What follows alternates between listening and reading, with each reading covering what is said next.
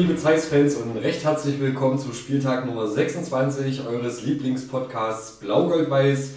Mir gegenüber sitzt der Johannes. Herzlich willkommen in meinem Refugium, wo wir heute zur Aufnahme ausgewichen sind. Hallo Harry, schön, dass wir hier zu Gast sein dürfen, beziehungsweise hier die Räumlichkeiten nutzen dürfen, um zu erzählen und uns mit dem FC Karl Jena zu beschäftigen. Gab ja dann doch einiges, was in den letzten Wochen und Monaten seit Monaten, seit den letzten Wochen, seit dem letzten Spieltag passiert ist. Ich, ja, naja, gut. genau. Du spielst Zeit und so. die Karten. Ich Schwierig. möchte nämlich meinen Spruch wieder sagen. Wir haben ein straffes Programm. Hm. Deswegen mahne ich in erster Linie auch dich, mein äh, junger Freund, dass wir uns hier bitte äh, ein bisschen im Zeitplan bewegen und nicht zu viel drumherum labern. Und deswegen wollen wir auch gleich einsteigen. Alles gut. Wir beginnen natürlich trotzdem wie immer mit dem Hinweis, dass alle bisherigen 25 Spieltage plus bisherige Sonderausgaben auf Spotify und auf unserer Homepage noch verfügbar sind. Äh, klickt euch da gerne rein, wenn ihr jetzt auf uns erst aufmerksam geworden seid. Und ja, Johannes, wer ist unser heutiger Gast? Unser heutiger Gast ist Maximilian Kraus, seines Zeichens ähm, Spieler des FC Karl Zeiss Jena, meist zu finden auf der linken Außenbahn des FCC, Offensivspieler. Äh, sehr einsatzfreudiger Spieler mit Charakter, aktuell auch sehr beliebt beim FCC-Anhang und hat in den letzten zwei Jahren, seit er in Jena ist, eine relativ steile sportliche Entwicklung durchgemacht und steht ähm, sinnbildlich für die dann doch relativ gute Saison des FCC und für das junge aufstrebende Team. Ja, ja ich glaube, das kann man so stehen lassen. Äh, wir freuen uns sehr auf Maxi, wir freuen uns sehr auf seinen fränkischen Dialekt. Äh, hoffentlich äh, bringt er uns damit nicht zu oft zum Lachen und mhm. steigen direkt mal mit unserem gewohnten Rückblick ein. Und da ging es erstmal los mit einem 3-0-Sieg nach unserer letzten Aufnahme gegen Luckenwalde.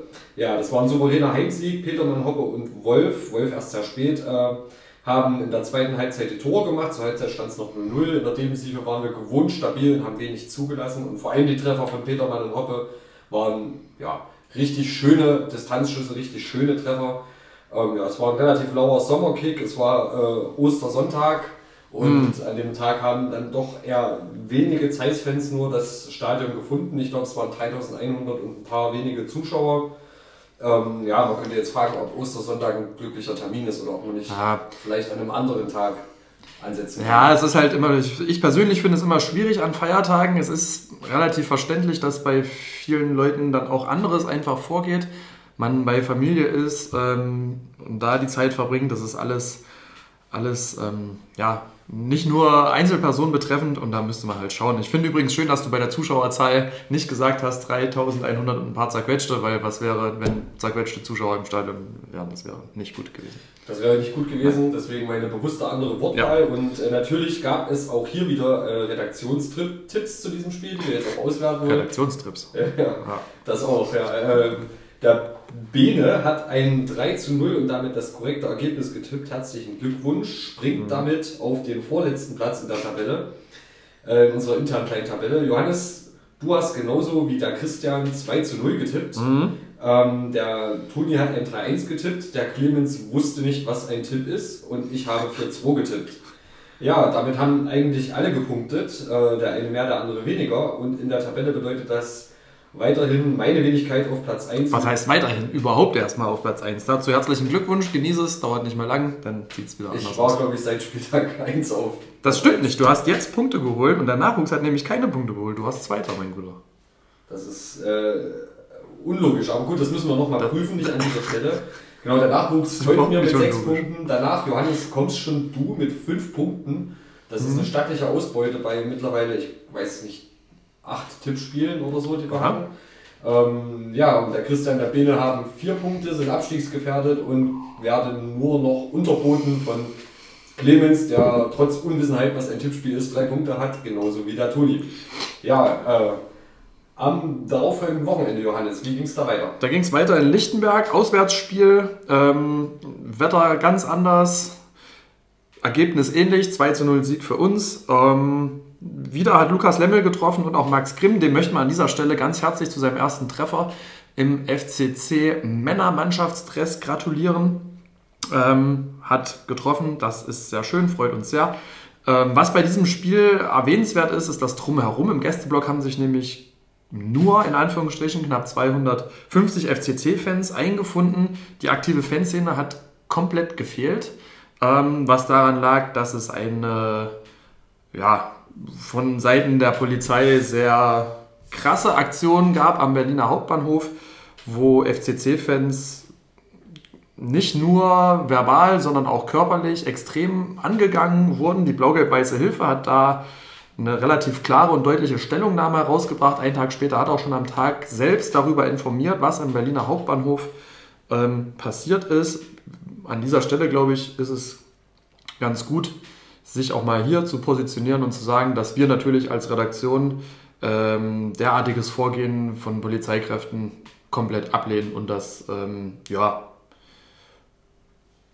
absolut widerwärtig finden, was ja, dort passiert ist. ist. Auf jeden Fall klar zu verurteilen und ja, ähm, zum Hintergrund äh, des Vorwurfs war, dass vermeintlich auf der Anreise FCC-Fans Fans eines anderen ostdeutschen Vereins äh, ja, beklaut hätten. Und interessanterweise nach einer über dreistündigen Polizeimaßnahme wurde nichts des angeblich geklauten äh, ja, Zeugs gefunden. Deswegen ist es umso hanebüchener, was da los ist oder los gewesen ist. Mhm.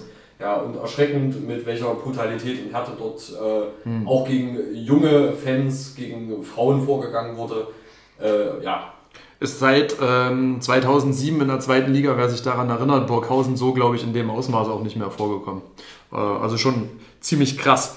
Ähm, machen wir einen Haken dahinter und widmen uns der nächsten Auswärtspartie, die wenige Tage später in Cottbus stattgefunden hat. Das war eine 0 zu 1 Niederlage, äh, Nachholspiel. Das Spiel hätte eigentlich bereits Mitte März stattfinden sollen. Muss man leider sagen, dass die Leistung auf dem Platz zum ersten Mal seit längerer Zeit wieder unterdurchschnittlich gewesen ist. Ich glaube, der FCC hat nicht so wirklich Zugriff aufs Spiel gehabt und auch gegen Cottbus keinen Stich gesehen, was umso bitterer ist, weil das ähm, ja nicht nur dazu führt, dass wir drei Punkte weniger haben und die drei Punkte mehr, sondern auch, dass Pele Wollitz leider gewonnen hat. Äh, Finde ich persönlich auch immer sehr schwierig, aber na gut. Ähm, ja, ich glaube, man kann sagen, in der ersten Halbzeit hatten wir wirklich gar keinen Zugriff aufs hm. Spiel. Ähm, ja, zur Halbzeit nur 0-1 hinten zu liegen, war, glaube ich, noch das Beste daran, kann man tatsächlich so sagen, auch wenn es wie eine Fra äh, Phrase klingt.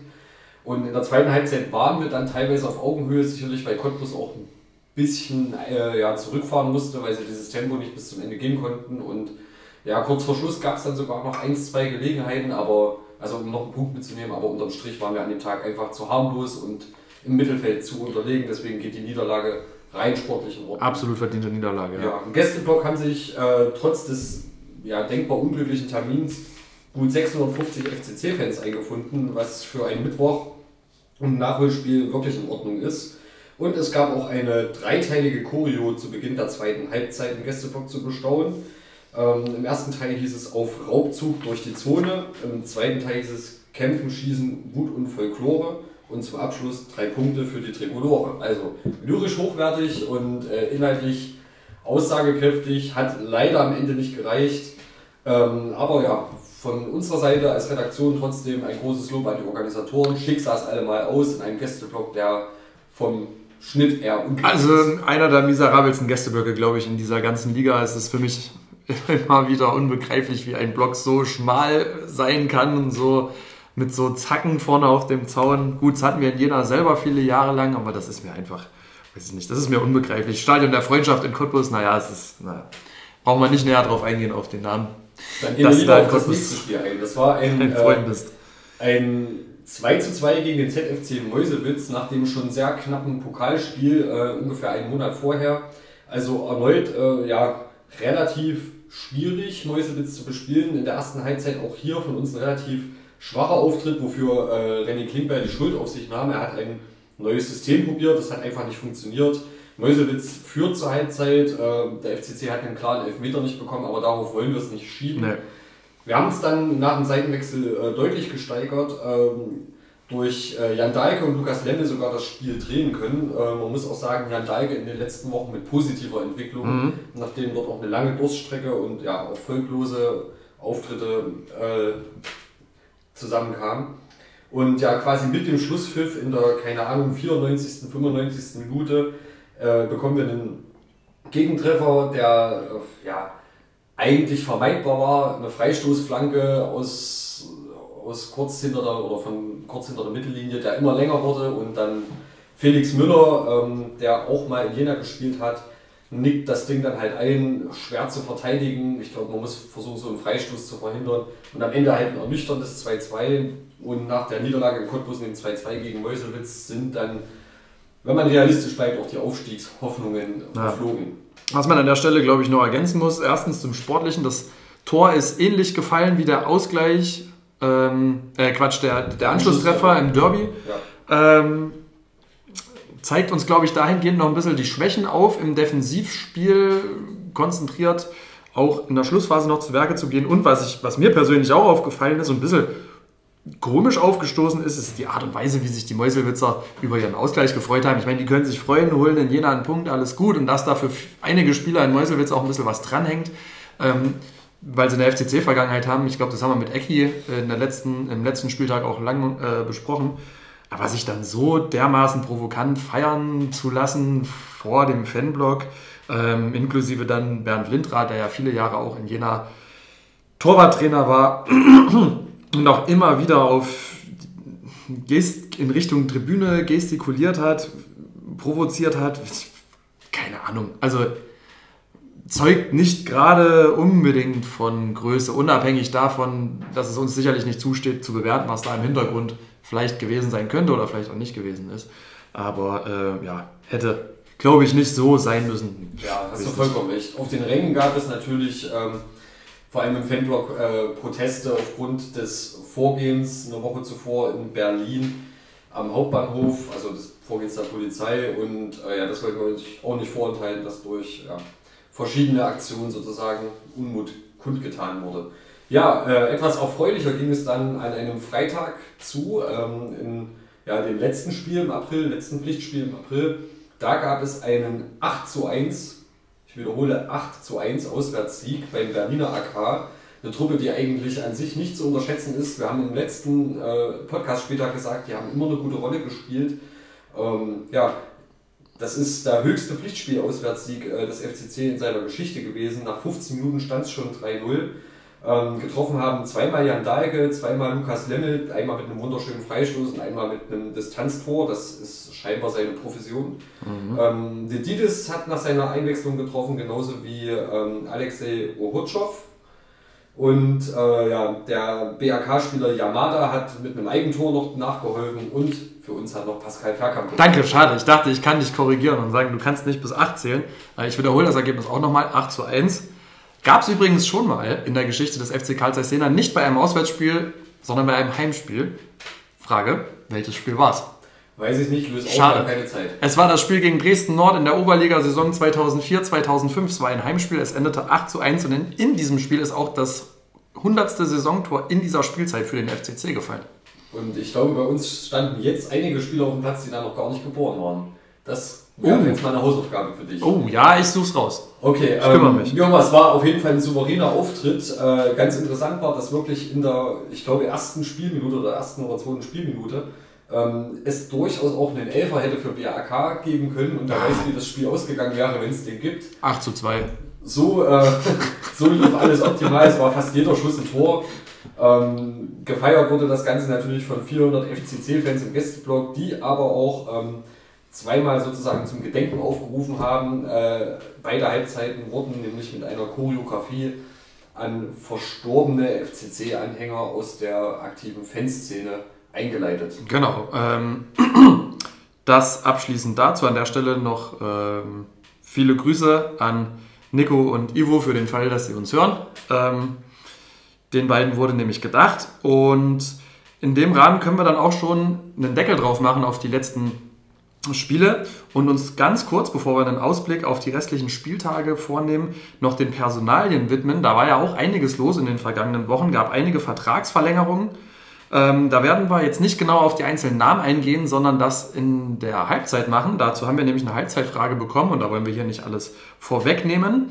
Ähm, was darüber hinaus wichtig ist, ist, dass das komplette Trainerteam, also René Klingbeil als Cheftrainer, René Lange als Co-Trainer, Torwarttrainer Nico Hinz, die haben alle ihren Vertrag verlängert und bis Sommer 2025 einen Vertrag unterschrieben. Und ähm, Moritz Kleikamp als Athletiktrainer bleibt ebenfalls über den Sommer hinaus dem Trainerstab erhalten. Darüber freuen wir uns sehr. Das ist ein sehr schönes Zeichen für Konstanz und auch ein Zeichen, dass man den Jungs da vertraut, Zeit gibt und an dem Zukunftskonzept festhält in diesem Rahmen. Ähm, genau. Darüber hinaus hat äh, Munir Raishuni, der A-Jugend-Aufstiegstrainer, ebenfalls bis Sommer 2025 verlängert und ja, die Weichen scheinen gestellt zu sein im sportlichen Bereich. Das wird interessant sein zu sehen, wie sich das dann äh, auf die Sommervorbereitung auswirkt, auf die ersten Spiele in der neuen Saison auswirkt. Genau, da sind wir auf jeden Fall sehr gespannt, glaube ich, spreche ich für uns beide. Ja, in der nächsten Ausgabe können wir das sicherlich weitgehend vervollständigen. Mhm. Ähm,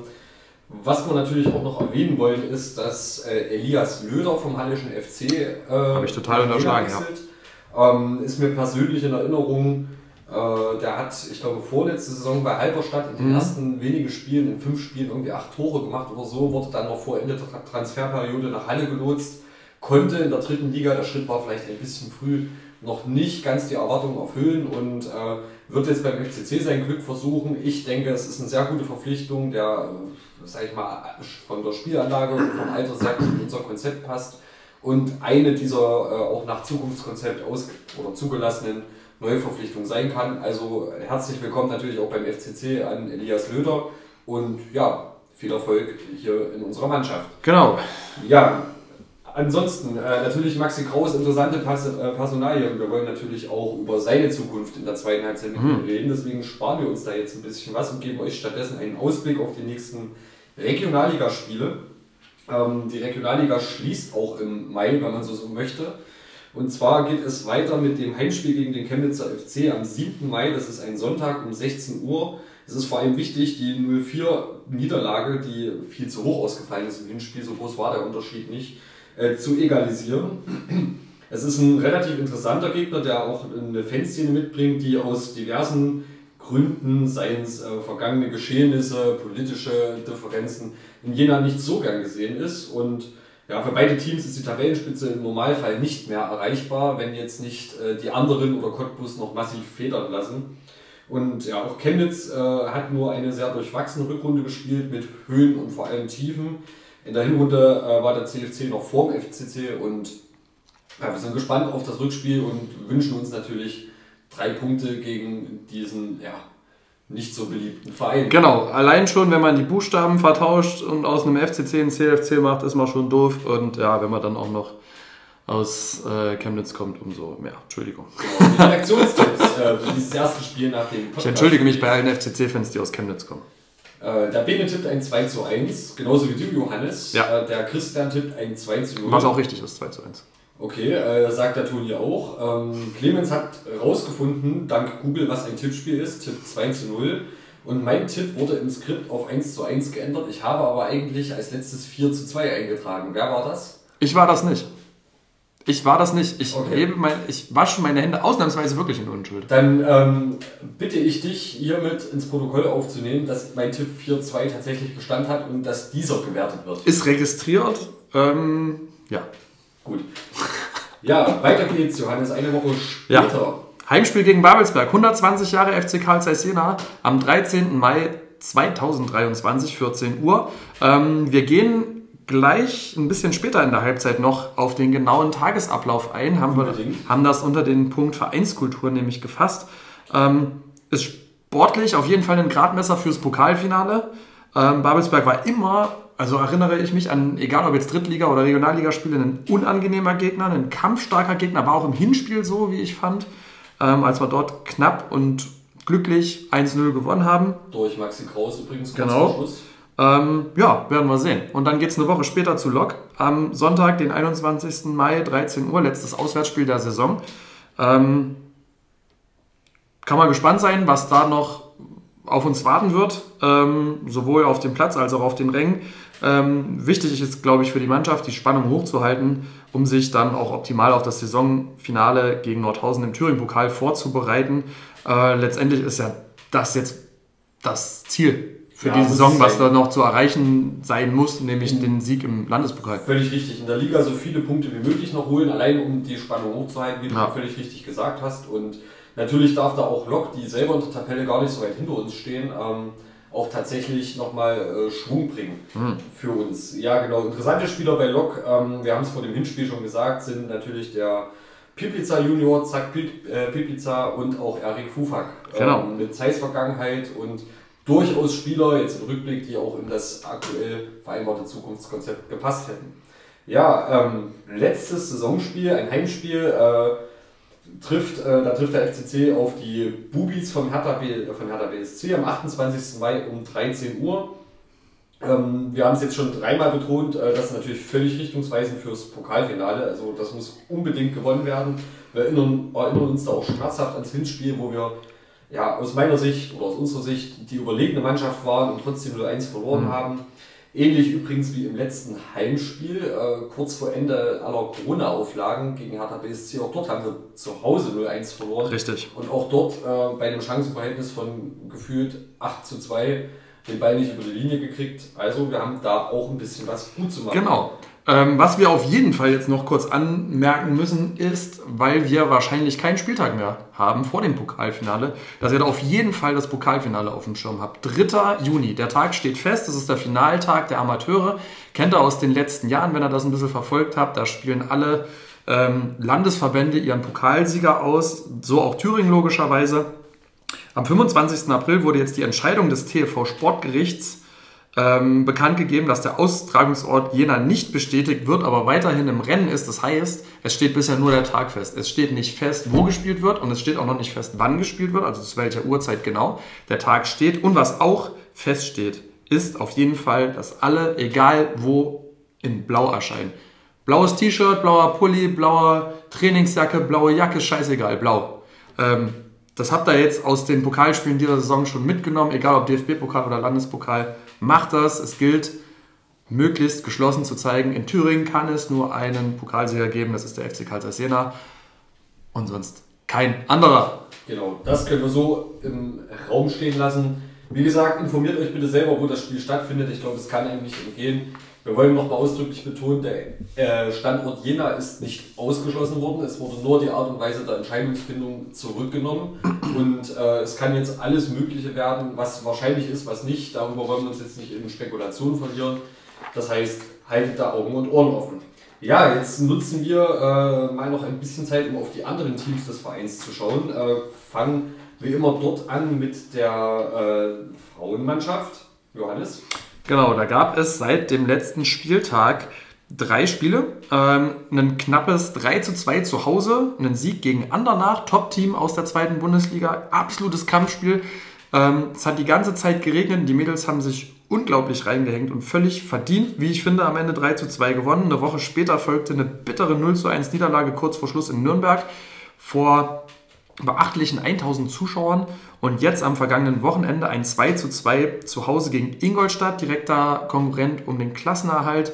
0 zu 2 lagen die Mädels da schon zurück, sind zurückgekommen, ähm, haben eine starke Moral gezeigt und das war übrigens Teil des Doppelspieltags mit der U19, die einige Stunden vorher aufgestiegen ist. Ähm, unentschieden an sich ist zu wenig. Nochmal ganz kurz zurück zu dem Doppelspieltag ist, finde ich, ich persönlich fand es sehr schön, weil das genau das wiedergespiegelt hat, wie Vereinsleben stattfinden kann. Zuerst spielt eine Jugendmannschaft und dann ein anderes Team, in dem Fall die Frauen. Das war klasse, es war ein schöner Tag. Ich habe mir beide Spiele anschauen können.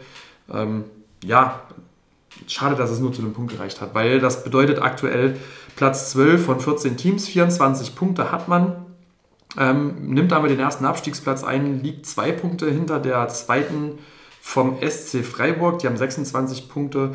Und die Spiele, die jetzt noch ausstehen im Mai, da geht es jetzt am Samstag schon richtig wichtig zur Sache, nämlich um 11 Uhr im Heimspiel gegen die zweite von Köln.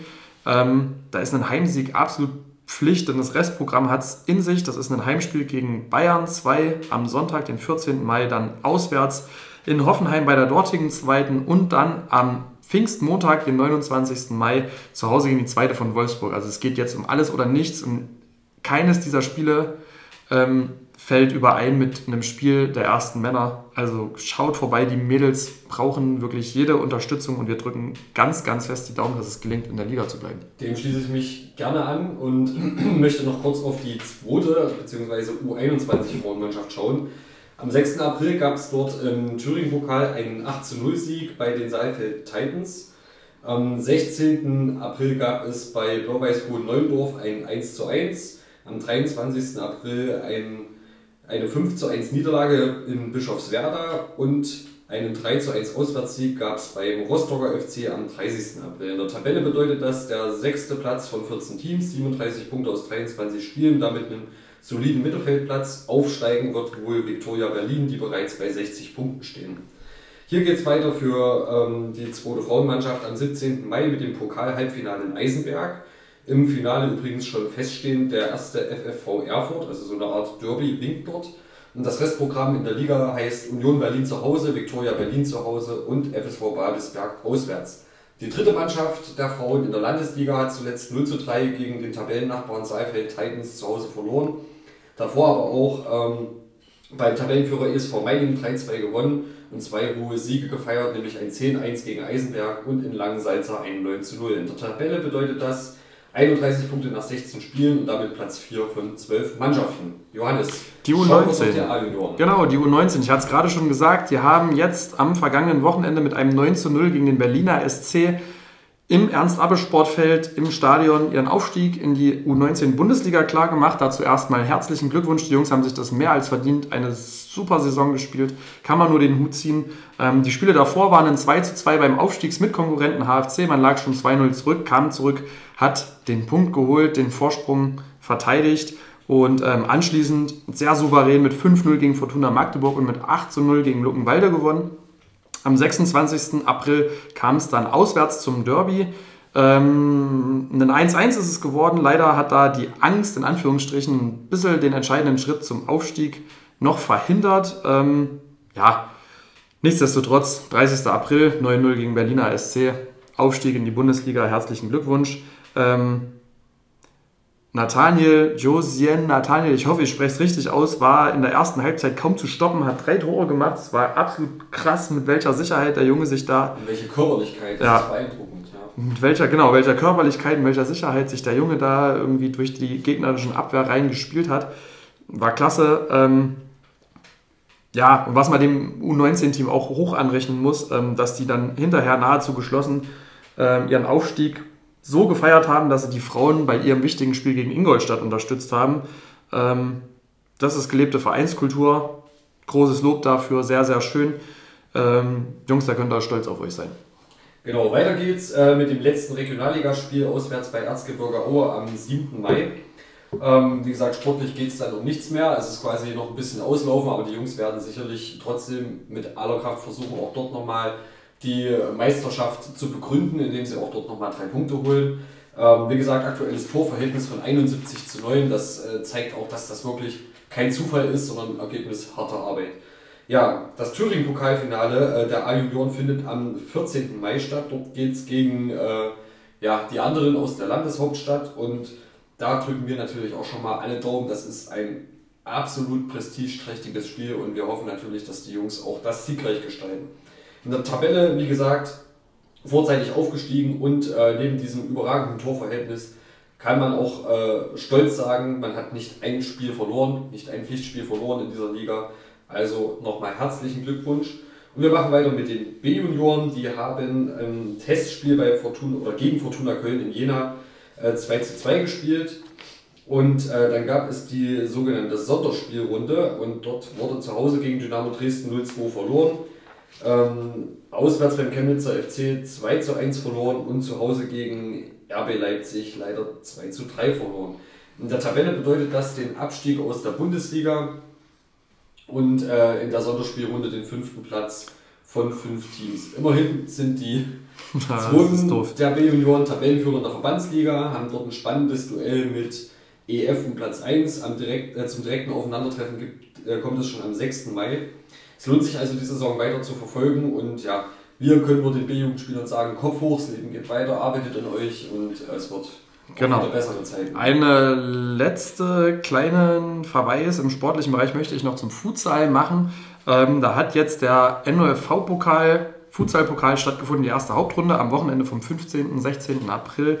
Leider muss man sagen, hat es trotz zweier Siege und einer Niederlage für das FCC-Team nicht gereicht, sich für die Finalrunde zu qualifizieren, weil man aufgrund des direkten Vergleichs ähm, an der zweiten Mannschaft von Hohenstein-Ernsthal und an Blumenstadt United gescheitert ist. Ähm, ist dementsprechend als Titelverteidiger in der Vorrunde ausgeschieden. Sehr, sehr schade. Ähm, aber auch da Kopf hoch, kann man nicht anders sagen. Und ein kurzer Verweis noch zu dem Tag an sich. Da wurde in Jena im Sportforum in der Halle gespielt und auch da wurde die Verpflegung, wie schon bei einigen anderen Fußballveranstaltungen vorher, von der Südkurve übernommen. Es war trotz allem ein sehr schöner, sehr angenehmer Tag. Dass es sportlich nicht gereicht hat, ist natürlich ein bisschen bitter. So, damit machen wir den Haken an das sportliche Geschehen und schauen mal ein bisschen auf die Vereinspolitik, wo in den letzten Wochen ja auch einiges los war. Ihr habt sicherlich mitgekriegt, Chris Förster hatte seinen letzten Arbeitstag als Geschäftsführer der Spielbetriebs GmbH und wurde jetzt abgelöst von Patrick Videra, der für uns kein Unbekannter ist im FCC-Kosmos. Ähm, das ist quasi ähm, eine weitere grundlegende Weichenstellung für die nächsten Monate und hoffentlich Jahre, denn ab jetzt werden Fußball, äh, wird die FC Karl Jena Fußball Spielbetriebs GmbH als in Anführungsstrichen Tochterunternehmen des Vereins wieder aus einer Hand geführt. Also Patrick Videra deckt da beides ab. Genau. Genau, ja, also in der insgesamt schon 14. Aufsichtsratssitzung, die gemeinsam mit dem Präsidium, also zwischen Aufsichtsrat und Präsidium am 20. April stattfand, haben beide Gremien ausdrücklich ähm, dafür votiert, dass der gebürtige Saalfelder, also der nächste Saalfelder in der Führungsriege des FCC, mhm ähm, 43 Jahre alt, Geschäftsführer wird. Er kehrt damit nach Jena zurück. Er war auch schon in den Jahren 2016 bis 2019 für die Geschicke des EV ähm, verantwortlich. Das heißt, wie gesagt, er kennt zumindest den Arbeitsplatz und hat auch eine interessante Karriere schon mit verantwortungsvollen äh, mhm. Positionen mhm. hinter sich. Und wir wünschen natürlich Patrick an genau. dieser Stelle alles Gute, ein glückliches Händchen und eine ja, immer ehrliche, authentische und enge Kommunikation mit sowohl Mitgliedschaft als auch Gremien. So ist es. Und an dieser Stelle möchte ich ganz kurz einwerfen, dass wir ja mal vor einigen Spieltagen die Feedback oder das Feedback, die Kritik erhalten haben, dass wir doch bitte nicht so oft genau sagen sollen. Ich habe jetzt mehrfach genau gesagt, dann habe ich kurze Zeit später gemerkt, dass ich genau gesagt habe. Und ich versuche es jetzt äh, zu vermeiden. Es tut mir leid. wir kommen zur Vereinskultur. Nee, stopp, kommen wir nicht. Wir wollen. Das Stadion. Na, wir wollen aber Sau. auch nicht ganz äh, vorenthalten, was ich denke schon relevant ist. Ähm, das Zukunftskonzept wird ja. tatsächlich monatlich reflektiert. Äh, die Runde in einmal im Monat durchzuführen hat sich etabliert.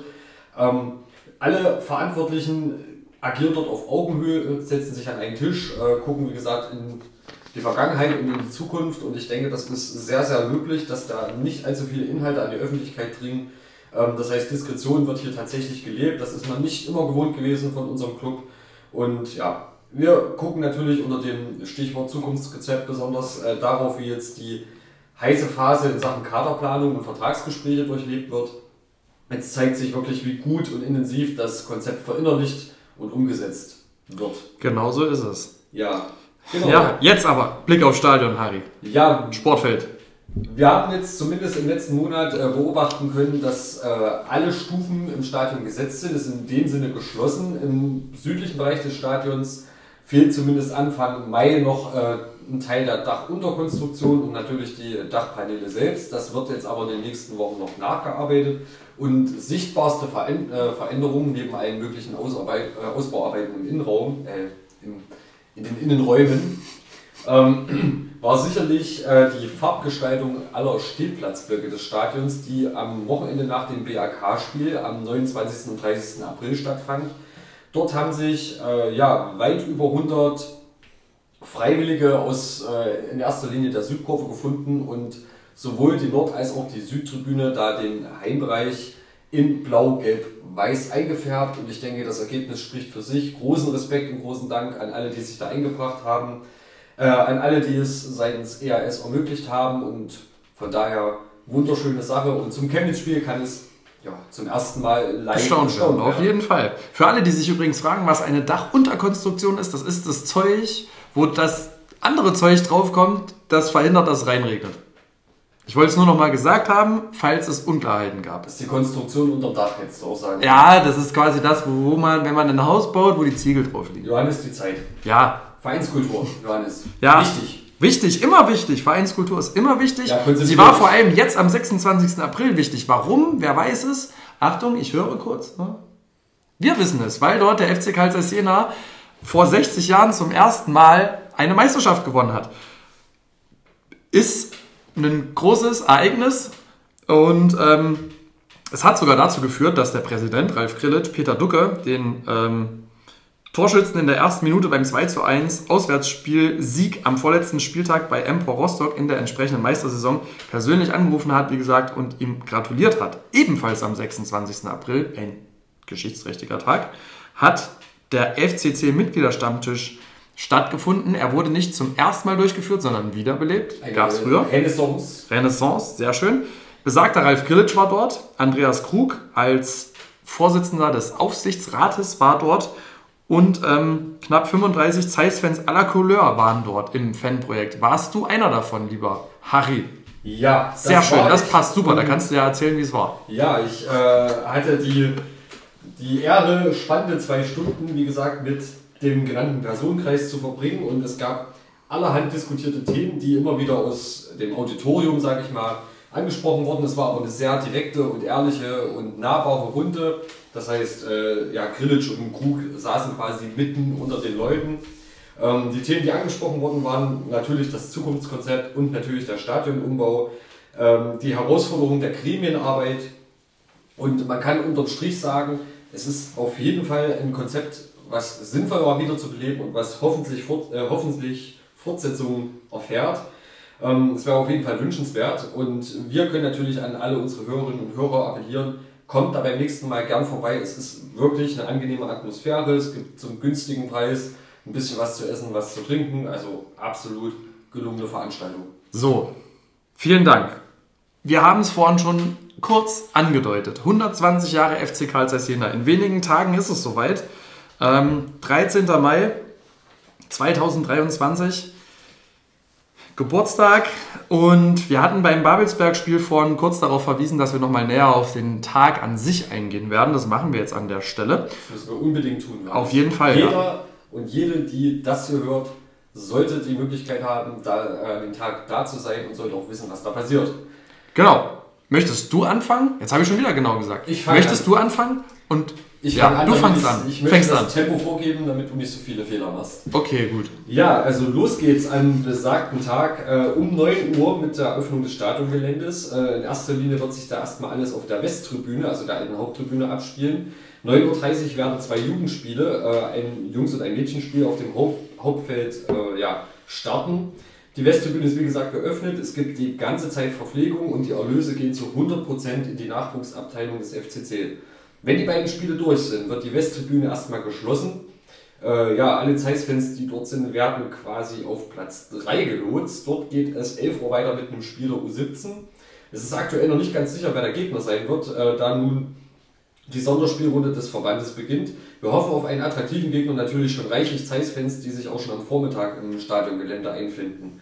Auch äh, hier, das wollen wir jetzt auch nicht immer wiederholen, gibt es natürlich die ganze Zeit die Möglichkeit, sich mit Speis und Trank zu verpflegen. Und ja, die Jungs werden ein Jubiläumstrikot tragen, welches später auch die erste Mannschaft im Regionalligaspiel überstreifen wird.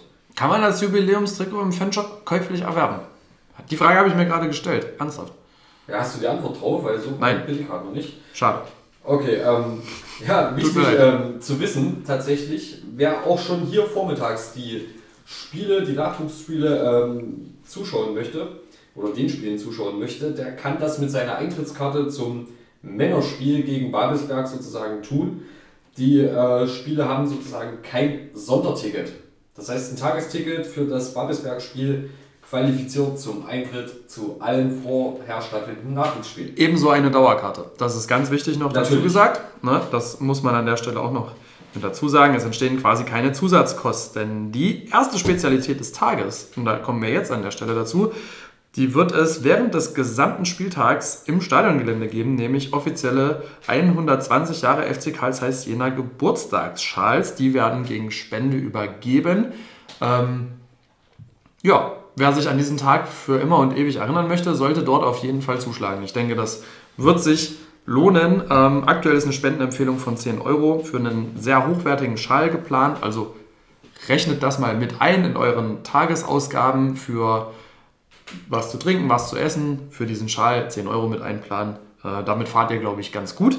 Wir als Redaktion kennen übrigens den Entwurf des Schals und sprechen hiermit eine uneingeschränkte Kaufempfehlung aus. Ja, definitiv.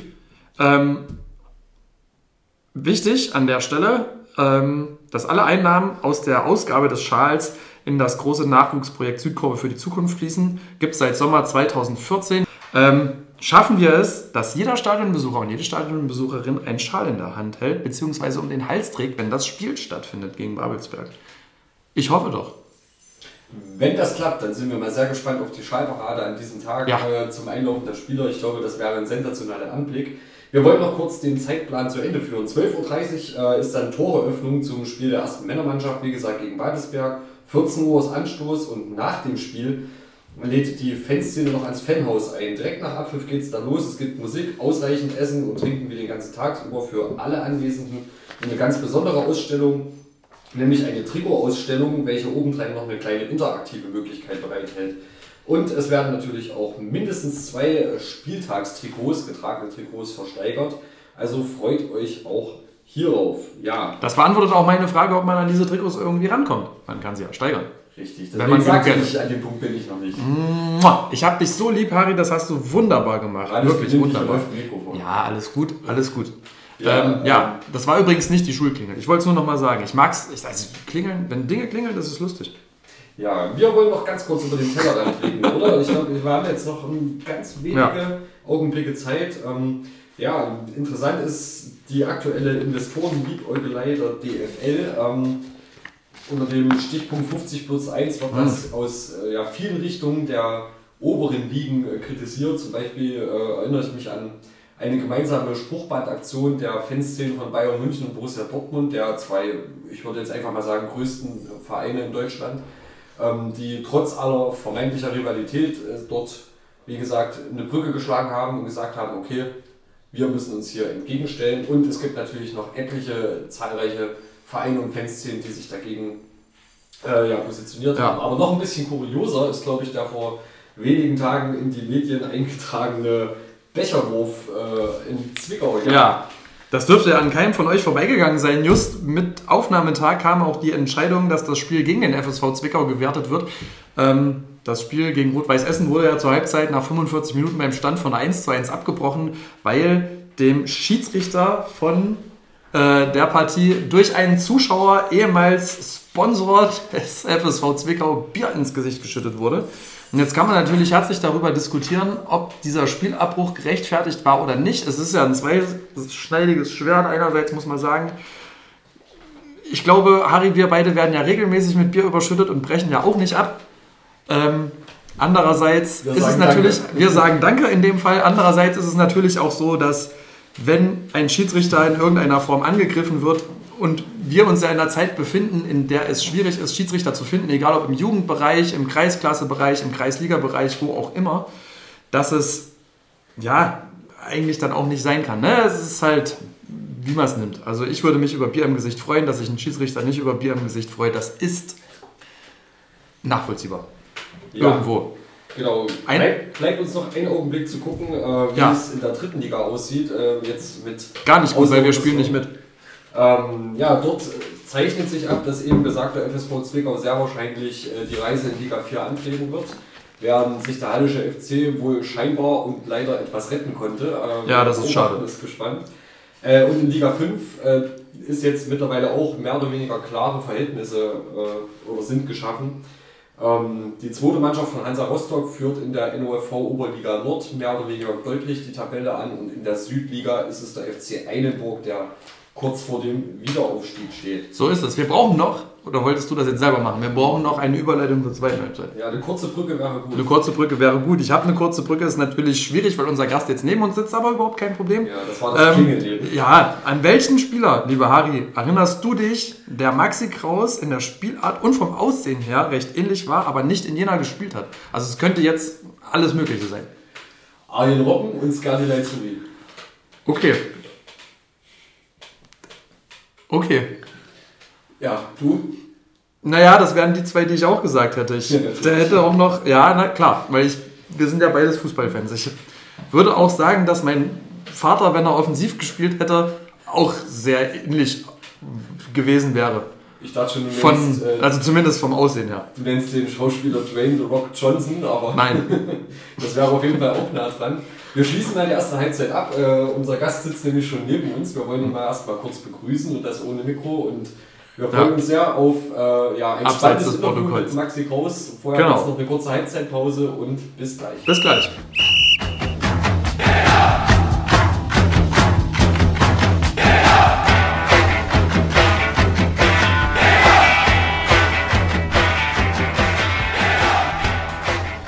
Liebe Zuhörerinnen und Zuhörer, liebe Zeiss-Fans, Halbzeitpause. Das heißt, wir haben wieder die Gelegenheit, eure Fragen zu beantworten. Dieses Mal haben wir eine Frage zugespielt bekommen und zwar vom Fabian aus München. Fabian, Dankeschön erstmal. Du hast dich ja schon ein paar Mal am Podcast beteiligt, glaube ich, in Erinnerung zu haben.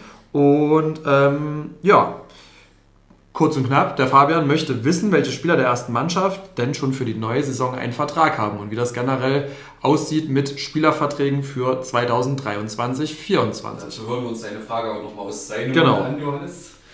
Und äh, ja, Fabian, hier deine Bühne. Ja, servus, der Fabian aus München. Ich wollte mal wieder eine Frage zur Halbzeit beisteuern. Diesmal geht es mir um die erste Männermannschaft und wer dort eigentlich einen Vertrag für die nächste Saison hat. Also wo ist schon die, die Tinte getrocknet? Wer hatte sowieso schon einen Vertrag? Wo laufen vielleicht gerade noch Gespräche, dass man da einfach mal einen Überblick bekommt? Vielen Dank. Ja, vielen Dank, Fabian. Und wir haben uns gedacht, an dieser Stelle ähm, lassen wir die Frage noch einmal, wahrscheinlich zum letzten Mal, von Chris Förster beantworten. Bitteschön. Ja, guten Abend in die Runde. Dann möchte ich äh, auch ein letztes Mal eine Frage beantworten. Diesmal die Frage, wie sieht es aktuell mit dem Kader aus? Äh, sehr gerne. Geplant ist, dass wir in die neue Saison mit 23 Spielern gehen. Da kann sich sicherlich das eine oder andere noch mal ändern, aber das ist so die prinzipielle Grundausrichtung. Äh, aktuell sind 17 Spieler schon für die neue Saison gebunden. Das sieht wie folgt aus. Zwei Torhüter, ähm, die wir haben mit Kevin Kunz und Alexios Dedides wir haben vier Spieler in der Abwehr schon unter Vertrag. Äh, das ist Maurice Hene, das ist Marcel Hoppe, Burim Halili und Ken Gibson. Dann haben wir auch schon äh, sieben Mittelfeldspieler. Pascal Verkamp, Justin Petermann, Lukas Lemmel, Jonathan Mojomo, Justin Schau, der letzte Woche verlängert hat, äh, Alexei Uruzov und äh, als neuer Zugang, den wir auch letzte Woche gemeldet haben, Elias Löder. Das sind sieben. Und dann haben wir auch schon vier Stürmer, Offensivkräfte noch unter Vertrag, beziehungsweise ja, unter Vertrag. Das ist äh, Jan Dahlke, das ist Max Grimm und die zwei A-Junioren, Benny Zank und ähm, Josien Nathaniel, die beide ja jetzt die, das Kunststück oder Kunststück kann man vielleicht sagen, ähm, vollbracht haben und jetzt den Aufstieg in die Bundesliga geschafft haben. Die haben beide auch eine sehr starke Saison gespielt. Insofern sind wir froh, dass wir dort ähm, die zwei schon unter Vertrag haben. Wird sicherlich noch ein Spieler folgen. Ähm, zwei weitere Spieler aus den aktuellen Kader haben schon Angebot vorliegen. Basti Striezel ist kein Geheimnis und auch Maxi Kraus. Bei beiden können wir, glaube ich, äh, zuversichtlich sein, gute Hoffnung haben, dass da vielleicht auch schon zeitnah was zu vermelden ist. Ähm, und ansonsten, ja, gibt es noch einen weiteren Spieler von extern, der ein Angebot hat, äh, wo wir auch schon sehr, sehr weit sind, was auch sehr zeitnah kommen könnte. Und ansonsten hat man eben dann noch ein bisschen Bewegungsfreiheit für punktuelle Verstärkungen, die wir auch nutzen sollte, dann natürlich äh, entweder aus dem jetzigen Kader noch zu verlängern oder eben dann von extern dazu zu holen. Wie gesagt, noch ein A-Junior ähm, ist auch denkbar oder wird auch so kommen. Und insofern glaube ich, haben wir da eine hohe Stabilität. Das ist ganz wichtig für die neue Saison. Ähm, und ich denke, das war in der Vergangenheit immer wichtig. Wir haben eine eingespielte Mannschaft, die gut funktioniert hat, insbesondere jetzt auch in der Rückrunde ja immer besser. Wir haben ein eingespieltes Trainerteam, was jetzt seit der Rückrunde sich so gebildet hat und auch wunderbar zu, äh, zusammen funktioniert und auch gemeinsam mit der Mannschaft funktioniert. Ich glaube, das lässt hoffen auf eine gute Saison. Natürlich ist es klar, dass andere auch nicht schlafen und alle nächstes Jahr eine erfolgreiche Saison spielen wollen. Aber ich glaube, da muss eigentlich bange sein, wenn man das jetzt noch punktuell verstärkt durch externe Zugänge. Dann können wir uns, glaube ich, auf viele schöne Spiele im ERS freuen und Dafür wünsche ich uns allen ja ein glückliches Händchen immer ähm, der Verantwortlichen und auch äh, vom Trainerteam natürlich gute Verstärkung jetzt noch und auch das nötige Spielglück, dass wir gut in die Saison reinkommen und dass wir uns dann vielleicht am Ende der Saison ähm, glücklich in den Armen liegen können und ja, ein gute, mindestens mal eine gute Saison gespielt haben, idealerweise natürlich äh, eine sehr gute. Und ähm, man sieht sich also auch nächstes Jahr ähm, im EAS in der neuen Saison und ich freue mich auf euch alle und ähm, werde dem FCC nun als Fan sehr gewogen bleiben. In diesem Sinne wünsche ich allen einen schönen Abend und man sieht sich. Bis dahin. Tschüss. Ja, danke Chris. Äh, damit haben wir jetzt einen Überblick, der natürlich, das muss der Vollständigkeit halber gesagt werden, dem Stand der Aufnahme dieses Podcasts entspricht. Das heißt, je nachdem, wann ihr den hört, können da sicherlich noch ein paar andere Namen feststehen. Vielleicht sogar den Namen, den wir gleich hier äh, begrüßen wollen. Dazu vielleicht später etwas mehr. Ähm, auf jeden Fall, wie gesagt, die Aktualität ist hier relativ kurz. Wir wollen aber an dieser Stelle auch ähm, Chris Förster für sein Engagement, für äh, ein zehnjähriges Engagement hier im Club danken. Ähm, es gab sicherlich hier und da auch mal Meinungsverschiedenheiten äh, zwischen der Mitgliedschaft und dem Geschäftsführer der GmbH. Unterm Strich ist aber diese Langlebigkeit, die du, lieber Chris, hier gezeigt hast, wirklich vorbildlich. Ähm, die Kontinuität ist beachtlich, heutzutage keine Normalität im Fußball. Und ja, an dieser Stelle danke und natürlich auch danke dafür, dass du wahrscheinlich einer der häufigsten Antwortgeber in ja. unserem Halbzeitformat hier bist. Äh, deswegen, lieber Chris, vielen Dank und wir wünschen dir im Namen der Redaktion und ich denke auch im Namen der Mitgliedschaft des FCC alles, alles Gute, viel Gesundheit äh, und ja, wir sind sicher, dass du dem FCC irgendwie mindestens als Fan erhalten bleiben wirst. Genau, ich schließe mich an. Ähm, Harry, das hast du super gesagt. Ich möchte an der Stelle nochmal gerne auf unsere Kontaktmöglichkeiten verweisen. Wenn ihr Halbzeitfragen habt, so wie der Fabian aus München, dann wendet ihr euch bitte an halbzeit.blaugoldweiß.de. Schickt bestenfalls eine Sprachmemo oder eine Audiodatei, damit wir das relativ einfach in den Podcast einbauen können. Solltet ihr generell Fragen, Kritik, Anregungen oder was auch immer haben, dann wendet ihr euch an kontakt.blaugoldweiß.de. Wir sind dankbar für alles, was ihr uns zusendet, ähm, außer wenn es Bilder von Harry sind. Das brauche ich jetzt nicht unbedingt, weil ich sehe ihn leider oft genug. Ähm, ja. Nee, nicht leider oft genug. Ich sehe Harry auch so oft. Ich brauche nicht noch Fotos von Harry. Danke. Okay, Johannes. Danke für diesen tiefen Einblick in dein Innerstes. Ja. Ähm, ich streich, streich das leider, bitte, das war nicht böse gemeint. Ja, es klang aber richtig, es klang richtig fies. Sei ruhig. Es tut mir leid. Ähm, wir wollen auch an dieser Stelle zum letzten Mal in dieser Saison darauf hinweisen, dass äh, es sich lohnt, eine Halbzeitfrage zu stellen, denn wer das bis zum nächsten Spieltag tut, der ähm, ist Teil unserer Verlosung eines original limitierten Podcast-Schals. Ähm, davon haben wir zwei Exemplare, die immer am Ende der Ausgabe von unseren Gästen unterschrieben werden, also auch ein weiteres Mal heute. Eines dieser Exemplare wird, wie gesagt, unter euch Fragestellern verlost ganz professionell in der nächsten Halbzeitpause von dann Spieltag Nummer 27. Und das andere Exemplar wird in der Sommerpause zugunsten des Projektes Südkurve für die Zukunft versteigert, was, wir haben es heute schon mal gesagt, schon seit fast zehn Jahren immer in der Sommerpause einen hohen fünfstelligen Betrag im Schnitt für die Nachwuchsabteilung bereitstellt. Genau, an der Stelle ist so, habe ich schon wieder genau gesagt, das ist auch egal. Aber auf jeden Fall ist da alles gesagt. Wir freuen uns jetzt auf die zweite Halbzeit. Danke, Harry. Ähm, und ja, sind gespannt auf Maxi, seine Antworten. Vielleicht hat er auch selber Fragen, man weiß es nicht. Es kann alles sein. Bis gleich. Bis gleich.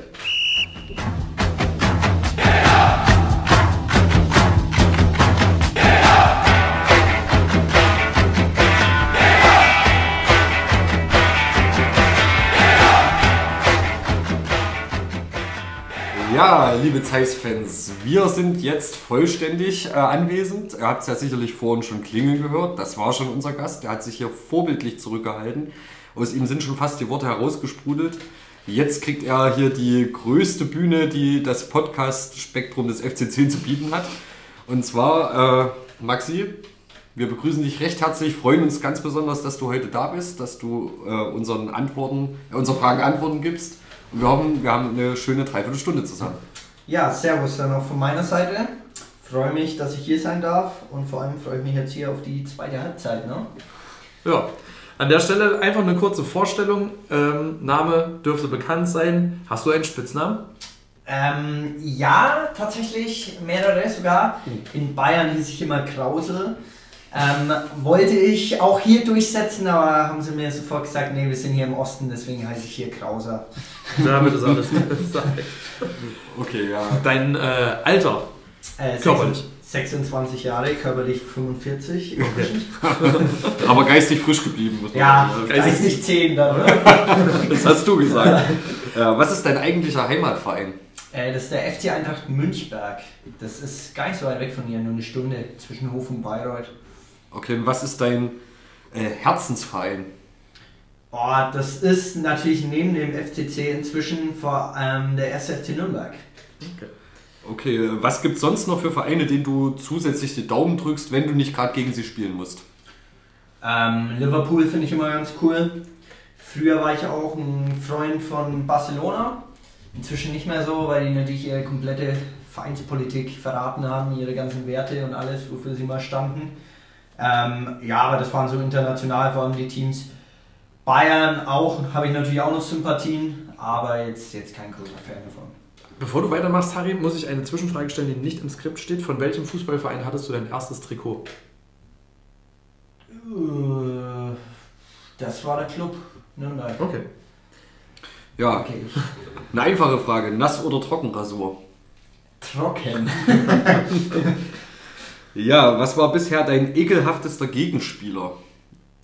Und Mhm. gemeint ist äh, seine Spielanlage und nicht sein Geruch. Also, okay, das, das ist eine gute Frage. Ich glaube Kevin Möwald, weil der war so gut, da bist du nie an den Ball gekommen. Ja, Kevin Möwald. Okay. Ja. Dann äh, eine Frage, die habe ich hier nicht reingeschrieben. Bornsenf oder Altenburger? Altenburger. Mhm. Okay. Hat dich schon mal jemand mit Ian Robben verwechselt? Ähm, ja, Tino Zippel neulich im Interview äh, hat das auch gesagt. Ähm, ich hoffe nicht nur frisurtechnisch, sondern ich hoffe, er hat es auch sportlich so gemeint. Da, da sind wir beim Punkt sportlich. Wer ist denn dein fußballerisches Vorbild?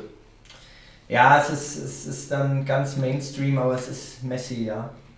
Wer ist dein menschliches Vorbild? Uh, das ist eine gute Frage. Da habe ich jetzt tatsächlich kein direktes Vorbild. Boah, da kann ich euch wirklich keinen Namen gerade sagen, der mir da einfällt. Direkt. Vielleicht Rainer Geier war ein ehemaliger Trainer von mir. Ähm, war, hat, hat es extrem gut verstanden, eine Mannschaft zu führen. So Menschenführung, Charakterführung war richtig gut. Von dem her er vielleicht, ja. Und dann vielleicht eine einfache Frage: Wo spielst du in der nächsten Saison? Ja, das war mir klar, dass die Frage kommt. Ähm, werden wir sehen. Wir, wir starten jetzt die Verhandlungen, ähm, auch mit dem FCC, weil jetzt natürlich mit Patrick Videra ein neuer Geschäftsführer kommt. Also das heißt ein neuer äh, Partner in den Gesprächen. Deswegen äh, hat sich das jetzt noch verzögert, weil Chris natürlich dann irgendwo nicht mehr in Charge war. Ähm, deswegen mal sehen, was für ein Angebot kommt, wenn es gut läuft beim FCC. Okay, gut. Vielleicht mehr dazu nochmal später. Wir kommen nochmal ein bisschen trotzdem auf dich zu sprechen. Ähm, haben aber erstmal eine generelle Frage. Hörst du eigentlich Fußball-Podcasts so grundsätzlich in deiner Freizeit oder andere Podcast-Genres?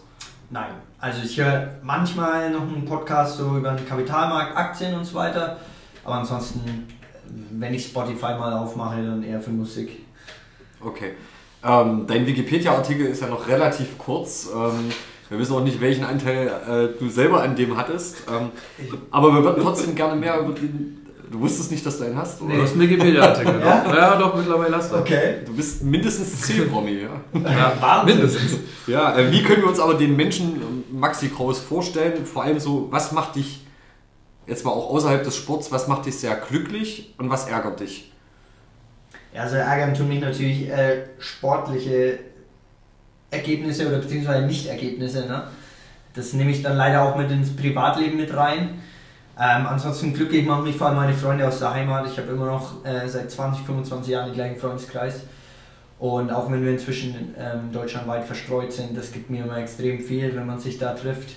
Das ist ein überragender Ausgleich. Von dem her, das macht mich glücklich. Und wie schon gesagt, also nicht glücklich. Gutes Studium macht einen auch nicht glücklich mit der ganzen Arbeit, aber vor allem, wenn du halt ein schlechtes Spiel gemacht hast oder verloren hast am Wochenende. Da hast du gerade quasi auch schon eine schöne Überleitung gebracht zu dem, was sich bei dir im Leben außerhalb des Sportplatzes abspielt. Du studierst. was studierst du und warum? Also ich studiere Wirtschaftswissenschaften, inzwischen schon ähm, bei der Bachelorarbeit. Also ich hoffe, dass ich mit Saisonende dann auch die Bachelorarbeit abgegeben habe und somit das Studium fertig habe. Warum? Naja, ich, ich möchte eigentlich nicht ähm, im Fußball weitermachen, sobald ich meine aktive Karriere beendet habe. Zumindest stand heute nicht. Und deswegen einfach das Genre wechseln. Und weil ich eben noch nicht ganz genau weiß, was ich mal machen möchte, deswegen das breit gefährte Vivi. Wie gestaltet sich dein Alltag davon abgesehen? Also wenn du jetzt weder Fußball spielst, noch an der Bachelorarbeit schreibst, was sind so vielleicht Hobbys oder Kleinigkeiten, die dich im Leben, ja, im Alltag begleiten einfach? Ja, im letzten halben Jahr gut, nicht viel, weil man eben viel dann am Schreibtisch sitzt. Aber ansonsten, ich liebe es, Kaffee trinken zu gehen. Ich liebe es, Schafkopf zu spielen. Uh. Ja, da gibt es hier nur leider recht wenige, mm. die das hier können. Leider. Muss ich, glaube ich, hier mal irgendwie einführen. Skat wäre ich sofort dabei. Ja, es soll anscheinend sehr ähnlich sein. Ich kann Skat nicht, mhm. aber Ach, okay. soll oh. ähnlich sein, ja. Okay. Ja, es ist ähnlich, das stimmt. Ja, ja genau. So, ich, ich gehe zum Beispiel liebend gern Skifahren oder Tennis spielen oder Tischtennis spielen. Das sind halt leider nur Sachen, die kannst du halt schlecht machen nebenbei, mhm. wenn du schon Fußball spielst. Ähm, ja, genau. Und ansonsten machen wir tatsächlich auch recht viel im Team mit der Mannschaft zusammen. Wann hast du angefangen, ah, kurze Zwischenfrage, bevor die jetzt eigentlich kommt. Du hast von einem, deinem Freundeskreis, äh, zu dem du noch nach wie vor einen sehr engen Draht hast, gesprochen und dass ihr deutschlandweit verteilt seid. Sind das auch alles Fußballer, die äh, verschiedene Vereine verteilt haben oder ist das querbeet alles Mögliche? Nee, also die zwei, drei spielen zwar Fußball, aber auf Kreisliga-Niveau, also da ist keiner Profi oder ähnliches, sondern das sind einfach noch die, die Jungs aus der Heimat, ne, die man von Kindesbeinen auf kennt. Und die sind halt dann beruflich nach Nürnberg, Frankfurt, Köln. Also Sandkastenfreunde einfach. So. Genau. Ja. ja. Cool, ja. Wann hast du angefangen, dich für Fußball zu interessieren? Und wann hast du angefangen, selbst gegen den Ball zu treten? Also ich glaube, es war so mit vier Jahren. Damals Eintracht Münchberg, dann habe ich meinen Vater reingesteckt, glücklicherweise. Ähm, ich weiß natürlich nicht mehr ganz genau, aber ich glaube, so um den Dreh müsste das gewesen sein und dann recht schnell eine Leidenschaft dafür entwickelt. Und deine Familie ist demnach auch Fußball begeistert, wenn der Vater dich mitgezogen hat? Ja, ja, genau. Also war recht schnell klar, in welche Richtung das dann geht.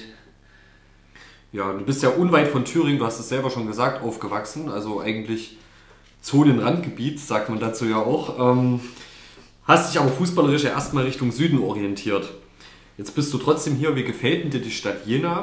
Und treibt es dich an freien Tagen trotzdem äh, regelmäßig die Heimat oder bist du auch gerne mal hier? Ähm, also beides. Ich bin regelmäßig in der Heimat tatsächlich, um die Familie zu besuchen, ähm, aber auch gerne hier an freien Tagen, weil zum zweiten Punkt Jena mir wirklich gut gefällt. Also gut, ich bin, als ich das erste Mal hier reingefahren bin, bin ich durch Lobeda gefahren.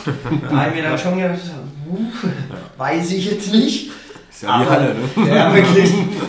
aber dann fährst du ja einen Kilometer weiter und dann wird es ja wunderschön dann mit den ganzen Kernbergen drumherum und den ganzen Park, den Paradies und so weiter. Ähm, und dann wird es wirklich schön. Hast du, wenn du in der Heimat bist, auch noch ab und zu den Drang, in Münchberg auf dem Sportplatz zu gucken, was dort los ist? Also besuchst du deinen? Hin und wieder mal, ja, weil ein, zwei Kumpels bis vorletztes Jahr da noch gespielt hatten. Mhm. Ja, ähm, ansonsten eher selten, weil die spielen natürlich oftmals auch gleichzeitig zu uns. Ne? Und dann will ich natürlich lieber mehr als ja, klar. Finde ich schön. Du hast als äh, Jugendspieler, hast du ja gerade schon gesagt, in Münchberg gespielt, ähm, bist anders als viele der heutigen Spieler nicht durch ein Nachwuchsleistungszentrum gegangen, ähm, sondern hast halt recht lange bei deinem lokalen Verein einfach gekickt. Warum? Gab es nicht die Möglichkeit, irgendwo anders ins Nachwuchsleistungszentrum zu gehen? Wolltest du es nicht?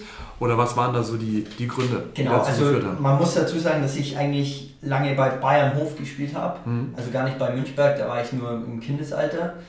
Ähm, doch, ich hätte tatsächlich äh, zu Greude Fürth wechseln können damals. Das ist daran gescheitert, dass ich keinen Internatsplatz bekommen hatte, weil die nur 14 Stück hatten. Und dann hätte ich irgendwie pendeln müssen und das wären eineinhalb Stunden gewesen, das wäre ein Tick zu lange gewesen. Und ja, dann hat mich 2013 war das Miro Jovic angerufen, der mich zum FCC holen wollte und Marc Zimmermann wollte mich damals in die A-Jugend holen. Ähm, und dann war ich sogar da und habe im Internat eine Probewoche äh, sogar drüben gemacht, wollte dann aber in der Heimat mein Abitur noch zu Ende machen und habe mich dann gegen den Wechsel nach Jena entschieden, aber ich hätte damals zum FCC wechseln können, ja, tatsächlich. Bereust du die Entscheidung so im Rückblick? Jein, also sportlich ja, weil dann wärst du natürlich viel besser gefördert worden, hättest du auch eine bessere Ausbildung gehabt, bessere Chancen.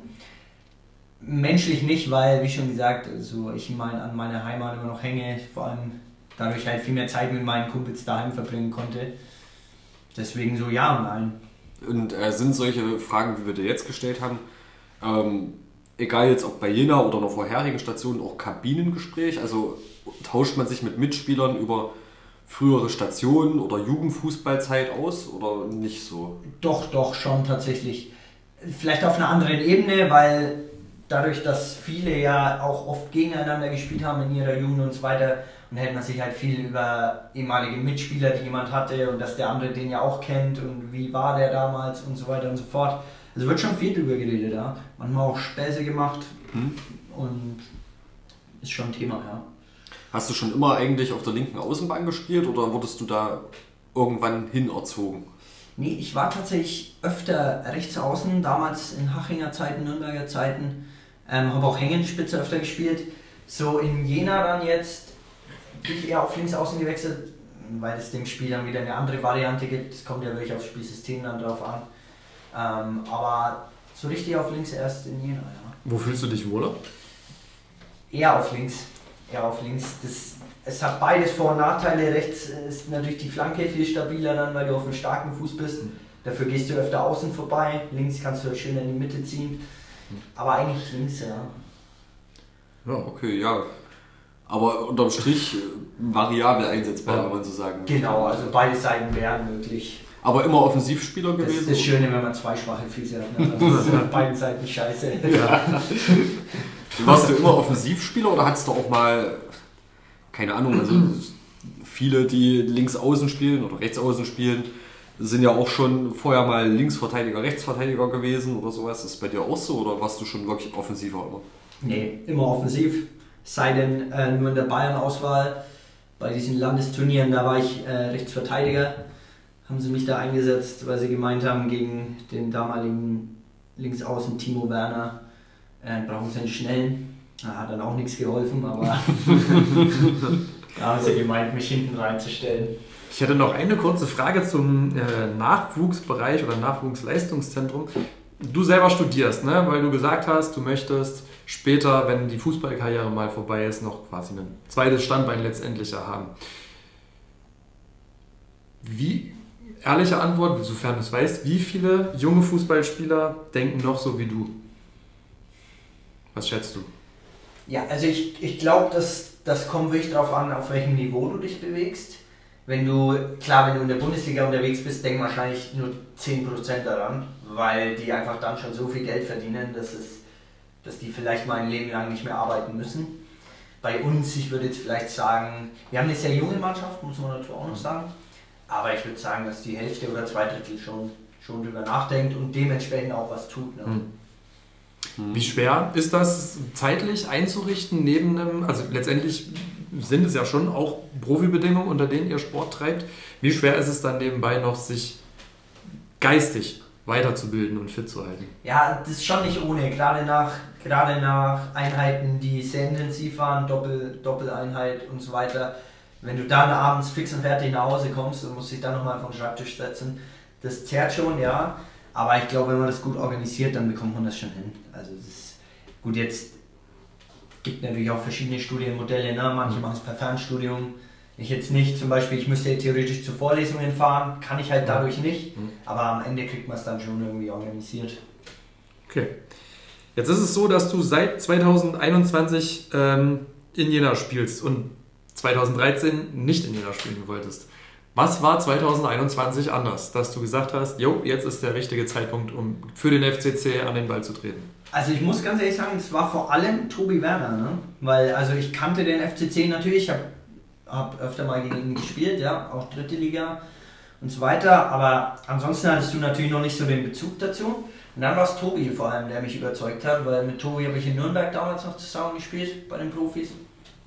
Und der war dann eigentlich die treibende Kraft hinter dem Wechsel mich davon überzeugt und das war, das war dann der Hauptgrund, warum ich gewechselt bin. Hätte es in dem Zeitraum für dich andere sportliche Optionen noch gegeben? Außer den Damals, FCC? Mhm. 21? Mhm. Ich glaube schon, ja. Aber also als wir dann das verglichen haben, war für mich dann recht schnell klar, ja, ich will nach Jena. Okay. Ist da vielleicht auch, ähm, ich meine, klar, heutzutage, du hast einen Führerschein, äh, du bist in dem Sinne ja mobil, aber ist die Heimatnähe dann auch ein Argument gewesen, dass du eben von hier wirklich relativ schnell bei deiner Familie und zurück bist? Ja, also es jetzt, war jetzt kein ausschlaggebendes Argument. Mhm. Ne? Wenn jetzt Jena an der äh, Nordseeküste wäre, wäre ich wahrscheinlich trotzdem hingewechselt. Aber war auf jeden Fall ein positiver, positiver Punkt nebenbei, auf jeden Fall. Mhm.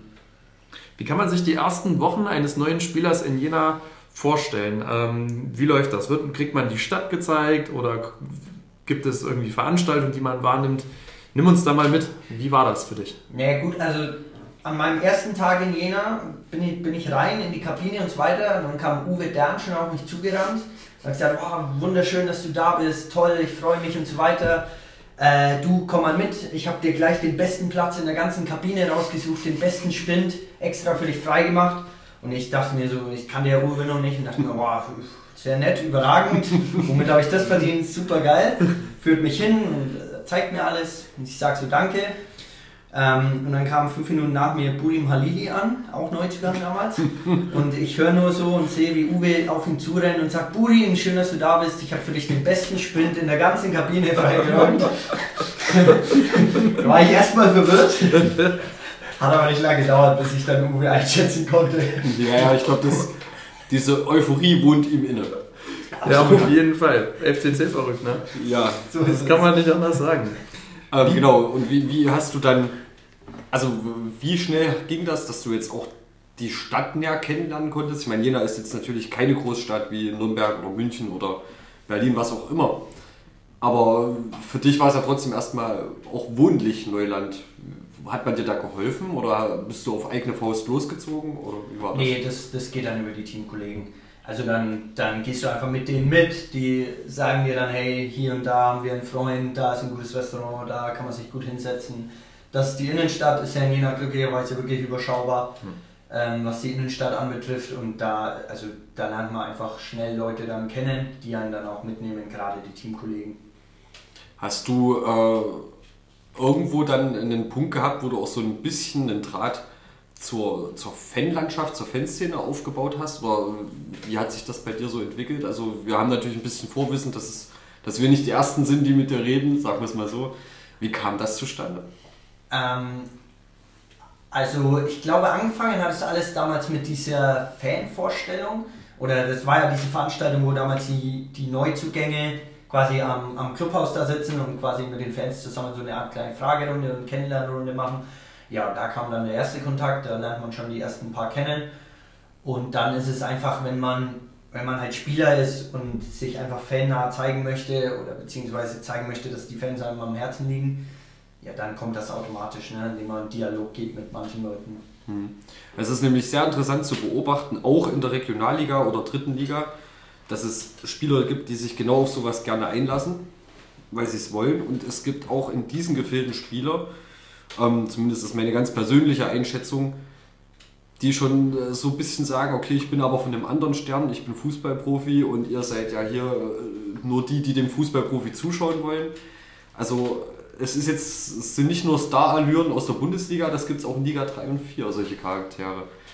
Ähm, gibt es die auch in deiner aktuellen Mannschaft?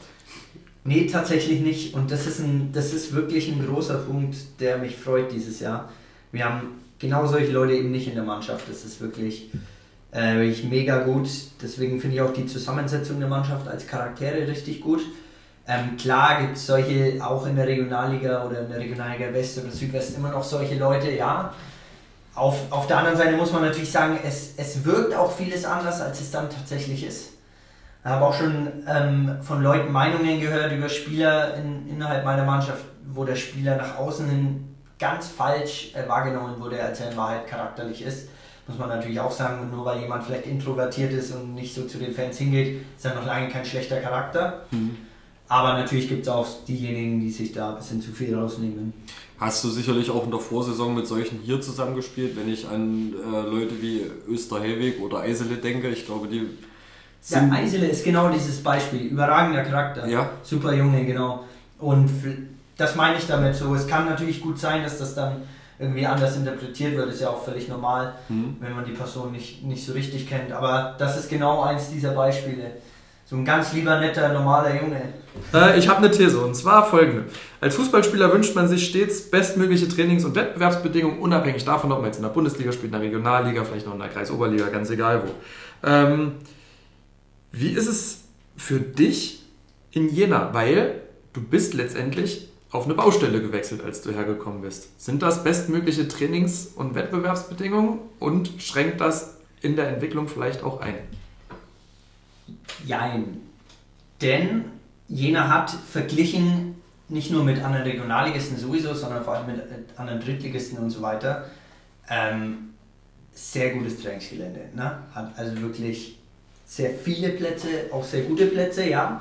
Die Baustelle merkt man aber schon, dass die ein Problem ist, weil natürlich gerade die Greenkeeper und so weiter dann oft mit Aufgaben eingespannt sind, die sie davon abhalten, die Plätze zu machen. Und dann leidet natürlich auch die Qualität der Plätze. Das ist natürlich schon blöd dann, weil die natürlich quasi dann, ich sage schon, missbraucht werden für irgendwelche anderen Aufgaben. Ähm, also ich glaube, dass es nach der Baustelle noch besser wird, aber prinzipiell hat Jena richtig gute Trainingsbedingungen. Ja. Du hast jetzt in Jena sowohl vor Lernrängen gespielt während Corona als auch vor schon einem ausverkauften Stadion im Derby. Wie sehr nimmst du persönlich als Spieler wahr, was auf den Rängen passiert? Ähm, intensiv. Also man nimmt das sehr, sehr intensiv wahr. Das macht einen sehr großen Unterschied, ob du gerade in Spielen wie gegen Luckenwalde oder Lichtenberg, ob du da vor 1500 Zuschauern, wo alles ruhig ist, spielst oder ob du da vor 3500 spielst und ständig im Endeffekt Fangesänge zu hören sind und so weiter und so fort und Emotionen drin sind. Und es kann ein Spiel schon noch auf deine Seite ziehen, wenn da plötzlich die Fans in der 85. nicht nochmal nach vorne peitschen und so weiter. Also das, das kann wirklich ein entscheidender Faktor sein. Ja. Schön, dass dahingehend quasi auch eine Rolle, dass wir tatsächlich äh, zu Hause, jetzt mal das Wolfsburg-Spiel ausgeklammert, das Pokalspiel, ähm, noch ungeschlagen sind. Also gibt es diesen Heimvorteil tatsächlich? Ja, ich glaube schon. Erstens wegen den Fans, wie gerade angesprochen. Zweitens wegen dem Platz. Das ist tatsächlich ein, äh, ein, großer Punkt in der Regionalliga. Ich weiß, dass das immer als Ausrede äh, schnell wahrgenommen wird, auch zu Recht irgendwo, aber es macht einen riesen Unterschied, ob du, wenn du eine Mannschaft bist, die Fußball spielen möchte, so wie wir das sind, die mit Lemmel Petermann einfach sehr, sehr technisch gute Fußballer im Zentrum hat. Wenn du dann natürlich auf irgendeinen Acker kommst, dann wird es natürlich schwierig, ne? Und dann, dann kommt natürlich der, der Gegner, der dann viel lange Bälle schlägt, viel Zweikämpfe, viel Kopfballduelle. Und wenn du dann Petermann mit 1,67 ins Kopfballduell schicken musst, dann hast du natürlich schon den Nachteil. Ne? Ja, das ist absolut nachvollziehbar. Ich kenne das von meinem eigenen. Sieht bei dir nicht anders aus. Ne? Genau, auf jeden Fall. Also da können wir ja die ganze Mannschaft aufzählen. Jetzt nur, ich sag's nur, weil bei Petermann ist es am extremsten, der ist einer unserer wichtigsten Spieler, einer unserer besten Spieler ähm, wenn man ihn natürlich richtig einsetzt. Und das geht halt am besten auf einem guten Rasen. Ja. Also da, wo ich spiele, werdet ihr wahrscheinlich nicht hinwechseln. Das ist dann auch okay. ähm, ist auch egal. Also okay, es, es gibt den, sorry Johannes, es gibt diesen okay. Heimvorteil, sage ich mal, A, atmosphärisch, vielleicht auch gewohnheitsbedingt. Man spielt eben jede zweite Woche auf diesem Platz und jede andere, zweite andere Woche quasi auf irgendeinem anderen. Ähm, Warum habt ihr dann die höchsten Saisonsieger auswärts eingefahren? Ja, warum? Ja, das ist eine gute Frage. Das, das weiß ich auch nicht. Vielleicht, weil ich nicht dabei war bei den beiden höchsten nämlich. Könnte so sein. Ähm, ja, weil es vielleicht auch manchmal, wie jetzt beim BRK so ist, dass wenn einmal der Knoten platzt, auch recht früh im Spiel, dass dann einfach alles gelingt und dann, dann spielt man sich in den Rausch und die Qualität haben wir dann einfach auch gewisse Mannschaften in der Liga dann völlig abzuschießen. Hm. Also es ist ja, wir hatten das vorhin in der ersten Halbzeit ganz kurz. Tatsächlich, ähm, es gab ja so ein bisschen in der ersten Minute eine strittige Szene, wo der BRK keinen Elfmeter bekommt, für uns natürlich gut. Und wir haben vorhin auch schon überlegt, was ist eigentlich, weil so schlecht ist der BRK eigentlich auch über die letzten Jahre nicht. Was passiert, wenn so ein Ding gegen dich gepfiffen wird? Ne? Dann, Johannes meinte, dann geht es eben 8-2 aus, aber ja. Das kann halt auch dann ein ganz anderer Tag werden. Ne? genau. So. Und das Schöne ist, wir werden es nie wissen, ne? das kann man mhm. jetzt schon spekulieren. Ähm, aber ich glaube, dadurch, dass es dann nicht gepfiffen wurde und wie wir es dann vor allem gemacht haben, herausragend. Darf ich kurz klugscheißern? Es wäre kein anderer Tag gewesen, weil es wäre trotzdem weiter Freitag, der 28. April 2023 geblieben. Es wäre vielleicht ein anderes Spiel geworden. Haha. ähm, jetzt sind wir ähm, aber schon in. Ich ja. möchte äh, dann trotzdem. Okay, wir haben jetzt 0-1 in Cottbus verloren, sicherlich verdient. Wir hatten es im Vorgespräch schon davon, äh, muss man leider so resümieren. Gegen Mäusewitz gerade die erste Halbzeit auch nicht überragend. Die zweite Halbzeit dann Spiel gedreht und halt ganz blöd mit der allerletzten Aktion mit dem Schlusspfiff äh, noch das Ding kassiert. Dann Ausrufezeichen beim BAK gesetzt im Poststadion in Berlin, 8-1 abgeschossen. Jetzt stehen wir da, wo wir stehen. Was geht noch diese Saison? Ähm, also ich glaube, wir sind alle ehrliche Sportler ne? und wir wollen alle bis zum letzten Spieltag ähm, jedes Spiel gewinnen und so ist es auch weiterhin. Und solange wir rechnerisch noch nicht weg vom Fenster sind, weigere ich mich auch, das Ziel oder das indirekte, oh, ja, wir haben, da sehen wir es. Wir haben gerade geschaut, äh, Cottbus gegen BFC hat 1 zu 1 gespielt am Tag der Aufnahme, also quasi parallel zu unserer Aufnahme, gerade am mhm. gewesen. Ähm, ja, und das ist genau der Punkt, warum wir auch weitermachen sollten. Wir wissen nie, was passiert. Cottbus spielt noch gegen Erfurt. Äh, haben beide ein schwieriges Restprogramm noch mit, äh, ich glaube, die einen Altkliniker, die anderen Chemie Leipzig und so weiter. Ähm, deswegen sind wir ganz gut beraten, einfach dran zu bleiben. Und nochmal, also wir sind alles ehrliche Sportler und ich glaube, wir sollten, und das sind wir auch allen Fans schuldig und allen im Verein, bis zum Ende einfach Gas geben. Ja, ähm, damit sind wir mit dem Sportlichen. Naja, gut, ich, ich fand die Aussage deswegen vor allem wichtig, weil ähm, mindestens das Thüringen-Pokalfinale mhm. auf jeden Fall auch noch. Äh, unabhängig vom Gegner eine, eine sportliche Herausforderung wird und äh, wahrscheinlich jeder Fußballer gebetsmühlenartig wiederholt, dass es nur funktioniert, wenn man die Spannung hochhält und im Wettbewerbsmodus bleibt. Ja, absolut. Sehr gut, Harry. Super analysiert. Schöne Floskel, aber es kommt halt richtig, ja. Unabhängig vom sportlichen Geschehen mal einen Blick auf den FCC als Verein. Und da vielleicht mal ein positiver Einstieg. Was schätzt du am FCK Cesena besonders? Mm, ich glaube, die, so diese Liebe, die Leidenschaft, die die Leute dafür entwickeln, das hat mich wirklich überrascht. Ähm, so wie viel Herzblut oder wie viel Zeit ihres Lebens hier ganz viele Leute reinstecken in den Verein. Und wie oft du auch noch von, von älteren Menschen und so weiter angesprochen wirst und was, welchen Platz der FCC bei denen noch im Leben hat. Das, das ist, glaube ich, wirklich ganz besonders in Deutschland. War das bei deinem vorherigen Arbeitgeber ähnlich zu beobachten? Nee, in Haching nicht. In Haching nicht, in Nürnberg dann auch. In Nürnberg auch bei ganz, ganz vielen. Ähm, aber ich glaube, dass so die Intensität, wie viel Zeit die meisten investieren, das ist in Jena schon, schon spitze.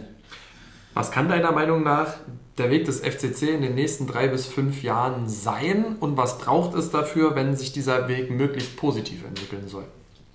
Ich glaube, es braucht erstmal, und da bin ich ziemlich zuversichtlich, dass wir das jetzt gefunden haben, eine eine einheitliche Führung, äh, wo jeder an einen Strang zieht, wo keine Leute gegeneinander arbeiten und so weiter. Das sind die Rahmenbedingungen. Dann glaube ich, müssen im Umkreis um Jena, in der Stadt, in der ganzen Region vielleicht noch mehr Sponsoren an den Verein gebunden werden, wieder verlorenes Vertrauen zurückgewonnen werden. Das ist, glaube ich, ein sehr wichtiger Punkt. Haben wir irgendwie gehört, dass, dass fast nur ein Zehntel der Unternehmen äh, mit dem FCC quasi eng in Verbindung stehen, Sponsoring betreiben und so weiter. Das ist ein wichtiger Punkt, glaube ich. Äh, und natürlich das Zukunftskonzept weiter konsequent zu gehen, indem man sagt, man muss ja nicht wirklich sechs, sieben Spieler pro Jahrgang aufnehmen, aber indem man die ein, zwei Besten jedes Jahr aufnimmt, ähm, dann glaube ich, hat man eine gute Mischung aus externen Erfahreneren und eben den, den jungen Spielern. Hast du, du hast gerade gesagt, nicht gegeneinander arbeiten, sondern miteinander. Hast du in den zwei Jahren, in denen du jetzt in Jena bist, dahingehend schon auch Veränderungen wahrnehmen können, auch wenn du es jetzt vielleicht gar nicht an irgendwelchen Leuten festmachen kannst, aber dass du es irgendwie gespürt hast, dass sich da Sachen verändert haben? Ja, jetzt vor allem. Also klar, Stadion sowieso, mhm. aber vor allem jetzt mit dem neuen Präsidium, mit dem neuen äh, Geschäftsführer, auch mit L5, die dann äh, das Marketing neu aufgerollt haben, da hat man schon gemerkt, dass da frischer Wind drinnen ist. Ähm, ist es nur eine These oder ist was Wahres dran, wenn man jetzt behauptet, dass Uneinigkeit im Management oder in der Vereinsführung, sagen wir mal, bei Gremienvertretern, ähm, sich irgendwann, wenn sich äh, Grabenkämpfe immer tiefer ziehen, auch auf den Platz auswirken?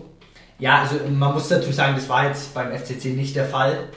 Ähm, klar geht es immer noch irgendwo besser, aber wir waren jetzt weit davon entfernt, irgendwelche internen Machtkämpfe zu haben. Ähm, aber wenn dem so ist, dann wirkt sich das auf jeden Fall auf den Platz aus. Ja?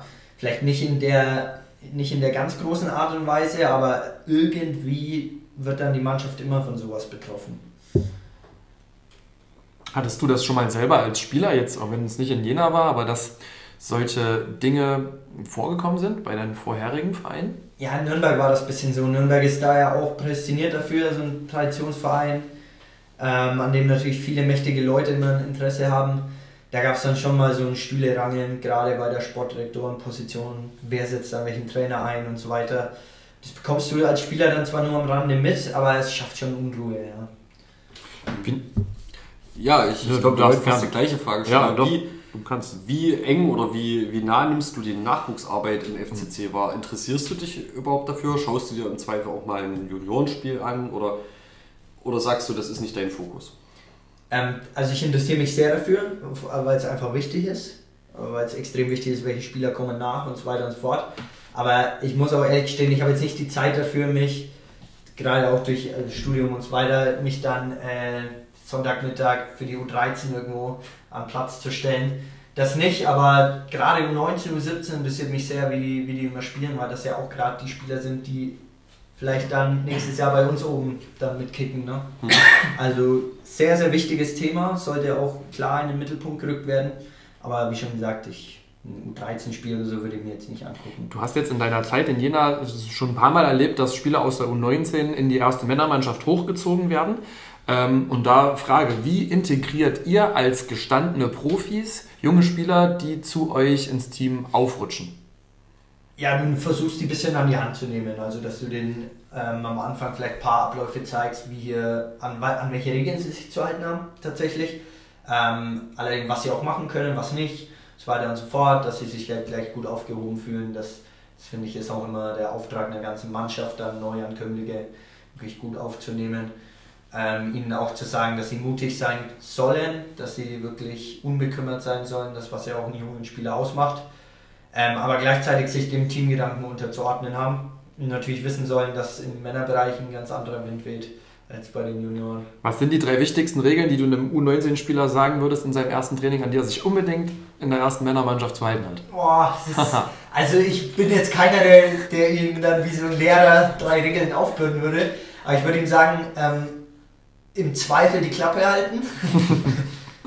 ähm, dann vielleicht, vielleicht nicht groß auffallen durch irgendwelche Spirenzchen oder ähnlichen Dinge, wie wir hatten mal einen, der hat mit offenen Schnürsenkeln und so trainiert. Maradona. So, ja, genau, solche Sachen vielleicht nicht unbedingt bringen gleich am ersten Training oder generell nicht. Ähm, und sonst einfach, einfach das dritte, also unbekümmert sein, mutig sein, aber gleichzeitig demütig. Nun hast du auch ähm, in deiner Zeit hier in Jena, also jetzt fast zwei Jahre, trotzdem ja ein paar Trainer äh, schon miterlebt. Weißt du noch, wer es alles war? Ja, also angefangen mit Kunert, hm. dann kam ja Patz, Bürger und jetzt Klinge eben. Ja. Wer von denen, ähm, unabhängig davon, wer jetzt dein aktueller Trainer ist, äh, vielleicht hört er die Ausgabe nicht, aber nein, wer hatte das Integrieren und Heranführen genau dieser jungen äh, Spieler, das sind ähm, oft noch Teenager, wer hat das am besten für sich verstanden? Ja, also, also gerade Henning Bürger, äh, Henning Bürger hat das gut gemacht, auch Patz hat das gut gemacht, ja, ähm, aber Klingen macht das schon äh, mit Abstand am besten. Das ist aber auch seine große Stärke, genau diese Menschenführung, diese Charakterführung. Er war halt auch 18 Jahre Profi, da weißt du ganz genau, wie erreichst du die Spieler, wie packst du sie ähm, auf emotionaler Ebene. Deswegen, das macht Klinge schon richtig gut. Und ähm, es ist einfach interessant, mit einem aktuellen FCC-Spieler darüber zu reden, weil wir viele Gesprächspartner hier haben, die können das nicht beantworten. Wie, wie sehr unterscheiden sich vielleicht auch Trainingsmethoden jetzt zum Beispiel zwischen diesen vier, ohne jetzt auf den Einzelnen einzugehen, aber sind es große Unterschiede oder macht man doch irgendwo immer das Gleiche? Also im ganz großen Rahmen macht man eigentlich immer das Gleiche. So, die Unterschiede kommen dann vor allem im Detail, weil natürlich jeder Trainer andere taktische Marschroute vorgibt, weil jeder Trainer andere Ideen hat, ein anderes System auch spielen möchte. Dann wird es auch tatsächlich sehr verschieden. Und diese Details, das merkt man dann schon, weil man sich eigentlich nur noch auf der Ebene dann bewegt. Ähm, also da wird es dann tatsächlich unterschiedlich. Vom großen Ganzen jetzt als Laie, der Laie würde wahrscheinlich keinen Unterschied merken. Hm. Wir haben äh, vorhin in der ersten Halbzeit schon vom Zukunftskonzept gesprochen. Du hast davon ja sicherlich auch schon selber gehört. Ganz oft ist da die Rede von Vertrauen und Geduld gegenüber sportlich Verantwortlichen, egal ob jetzt Spielern, Trainern, ähm, Geschäftsführern, was auch immer. Wie relevant sind diese Werte oder wie relevant sollten diese Werte im heutigen Fußball, also gerade im Regionalliga-Fußball sein? Äh, sollten einen sehr hohen Stellenwert haben. Und um kurz die Regionalliga-Bühne zu verlassen, man sieht es ja gerade bei Arsenal, was, was es ausmachen kann, wenn man dem Trainer mal zwei, drei Jahre vertraut und einer Entwicklung oder der Mannschaft mal Zeit für eine Entwicklung gibt. War bei Liverpool mit Jürgen Klopp damals auch so. Ähm, dass das natürlich in diesem schnelllebigen Geschäft auch nicht immer klappt, ist auch klar. Oder dass man nach sieben Spielen dann und drei Punkten irgendwie den Trainer wechseln muss, verstehe ich auch irgendwo, ja. Aber diejenigen, die halt dann an der richtigen Person, klar, es muss die richtige Person gerade auf dem Sessel sitzen, aber der dann zu vertrauen, das werden diejenigen sein, die dann Erfolg haben langfristig. Deswegen gerade, gerade die Geduld für die Entwicklung auch junger Spieler, das ist entscheidend dann. Ja. Was wären Werte, die du selber noch ergänzen würdest? Also jetzt von, von Fanseite aus Öffentlichkeit oder von Vereinsführung? Oder? Sowohl als auch, da bist du völlig frei in der Antwort, was du sagen möchtest. Also neben diesem Wert Geduld, genau. glaube ich. Ja, genau. genau. Also ja, Vertrauen und Geduld ist aber ist tatsächlich schon das Wichtigste. Ansonsten ähm, vielleicht dieses Mittelmaß, so Zuckerbrot und Peitsche, da die, die richtige Mischung zu finden, dass man auch ruhig die Spieler auch mal hart kritisieren kann nach einer schlechten, lustlosen oder ähnlichen Leistung. Gleichzeitig aber im gesunden Maß natürlich immer ähm, dann aber auch sagt, hey, passt auf, aber wir, wir vertrauen euch wieder oder ähm, wir stehen hinter euch ähm, fordern und fördern im Endeffekt, ja. Wie äh, in diesem Kontext, also klar, als Spieler wird man, glaube ich, zum einen Spieltag noch hoch gelobt, weil man vielleicht ein Tor vorbereitet und zwei geschossen hat und im nächsten Spiel wird man vielleicht auch mal, weil ihm nicht viel gelungen ist, kritisiert. Ich glaube, äh, interessant wäre aber auch, wie gerade auch du selbst, wie selbstreflektiert du bist. Also wie sehr gehst du wirklich mit dir ins Gericht, wenn du jetzt auf die letzten 90 Minuten zurückguckst. Ja, mir hat mal Ari van Lent, war mein Trainer in Haching, hat mir mal gesagt, nach schlechten Spielen keine Zeitung lesen, nach guten jedes Blatt raussuchen und alles aufsaugen. Nicht, weil man irgendwie abgehoben sein möchte, sondern weil das mit der eigenen Psyche natürlich auch was macht, wenn man nur schlechte Kommentare über einen liest. Ähm, ich glaube, dass unsere Mannschaft dieses Jahr schon sehr selbstkritisch ist. Vielleicht ein Tick zu selbstkritisch. Das merkt man dann eben an solchen Halbzeiten wie Erfurt und Cottbus. Ähm, gerade die ersten Halbzeiten da, wo wir dann fast ein bisschen mutlos sind oder fast ein Tick ängstlich. Ähm, aber ansonsten Selbstkritik mit das Wichtigste, ne? sonst kann man aus den Fehlern ja nicht lernen. Ja, lass uns abschließend mal noch einen Blick bisschen auf Jena an sich nochmal äh, werfen. Du hast vorhin gesagt, als es um Sponsoren ging, so dass nur ungefähr 10% der Unternehmen in Jena und um Jena mit dem Verein irgendwie in engerem Kontakt stehen. Wie nimmst du denn die Präsenz des FC Karl Zeiss Jena in der Stadt Jena an sich generell wahr? Ist der FCC Gesprächsthema oder sichtbar oder besteht da noch Luft nach oben oder wie schätzt du das ein insgesamt? Ja, also auf ähm, Unternehmensebene, also gewerblicher Ebene, so glaube ich, ist noch sehr viel Potenzial da. Ähm, mag verschiedene Gründe haben, warum das jetzt nicht der Fall ist. Natürlich ist nicht jedes Unternehmen fußballaffin, ist ja völlig logisch. Aber ich glaube, da kann man noch viel mehr Unternehmen für den Verein wieder begeistern. Ähm, ich glaube, dass der FCC also wirklich Dauergesprächsthema ist, auch in der Stadt, auch ähm, unter den Leuten und so weiter. Ähm, auch wenn man es vielleicht nicht immer sieht, ne? es läuft jetzt nicht jeder mit dem FCC-Trikot dann rum und man sieht es auf den ersten Blick. Aber so ganz viele Menschen wissen Bescheid über Jena, wissen Bescheid, wie wir gespielt haben, äh, wie die Saison gerade läuft und so weiter und so fort. Also ich glaube, wenn man unter die Oberfläche schaut, hm, Dauergesprächsthema. Und wenn du selber unter die Oberfläche schaust, äh, und zwar Ähm, die Leute, die sich für, für euer Spiel interessieren, interessierst du dich auch für die? Stichwort Fanszene. Ähm, verfolgst du das so ein bisschen? Versuchst du dich da zu informieren? Knüpfst du da Kontakte? Wie ist das bei dir? Ja, also mich interessiert das schon. Jetzt zum Beispiel wie die Vorkommnisse da Lichtenberg. Da war es mir schon wichtig, von, äh, von Fanseite einfach zu hören. Also erstmal geht es natürlich, ob es einem gut geht. Und dann natürlich, äh, was ist da passiert, äh, wie wurde die aufgehalten und so weiter. Dann war ich auch mal bei der Sektion Weimar zum Beispiel zu Gast, so wollte ja auch mal wissen, na, was bei denen so abgeht, ähm, wie die da gerade in dieser, in, als Art Grenzstadt in dem Gebiet, äh, wie die das alles managen und so. Also interessiert mich schon. Okay, ja, und ähm, eine Frage haben wir noch, äh, die, oder die würde ich zumindest gerne wissen, die hat jetzt gar nichts mit Fußball zu tun, aber äh, du sagst, du gehst gerne irgendwo mal einen Kaffee trinken oder magst es irgendwo zu sitzen oder neudeutsch quasi zu chillen wahrscheinlich. äh, was sind so deine Locations, deine Ecken in der Stadt? Wo willst du nicht von den Fans ausschwärmen? Ach so. Ja, also man, man trifft mich oft im, im Rossi-Café in Jena, falls das jemand kennt. Ähm, Gerade auch, weil wir inzwischen mit den Besitzern ähm, ganz gut befreundet sind. Und der kleine Junge jetzt übrigens auch in die Südkurve jetzt seit ein paar Wochen, Monaten äh, eingetreten ist, deren Sohn. Ähm, ansonsten, wo will ich nicht erwischt werden? Ich bin Gott sei Dank aktuell sehr brav durch die Bachelorarbeit.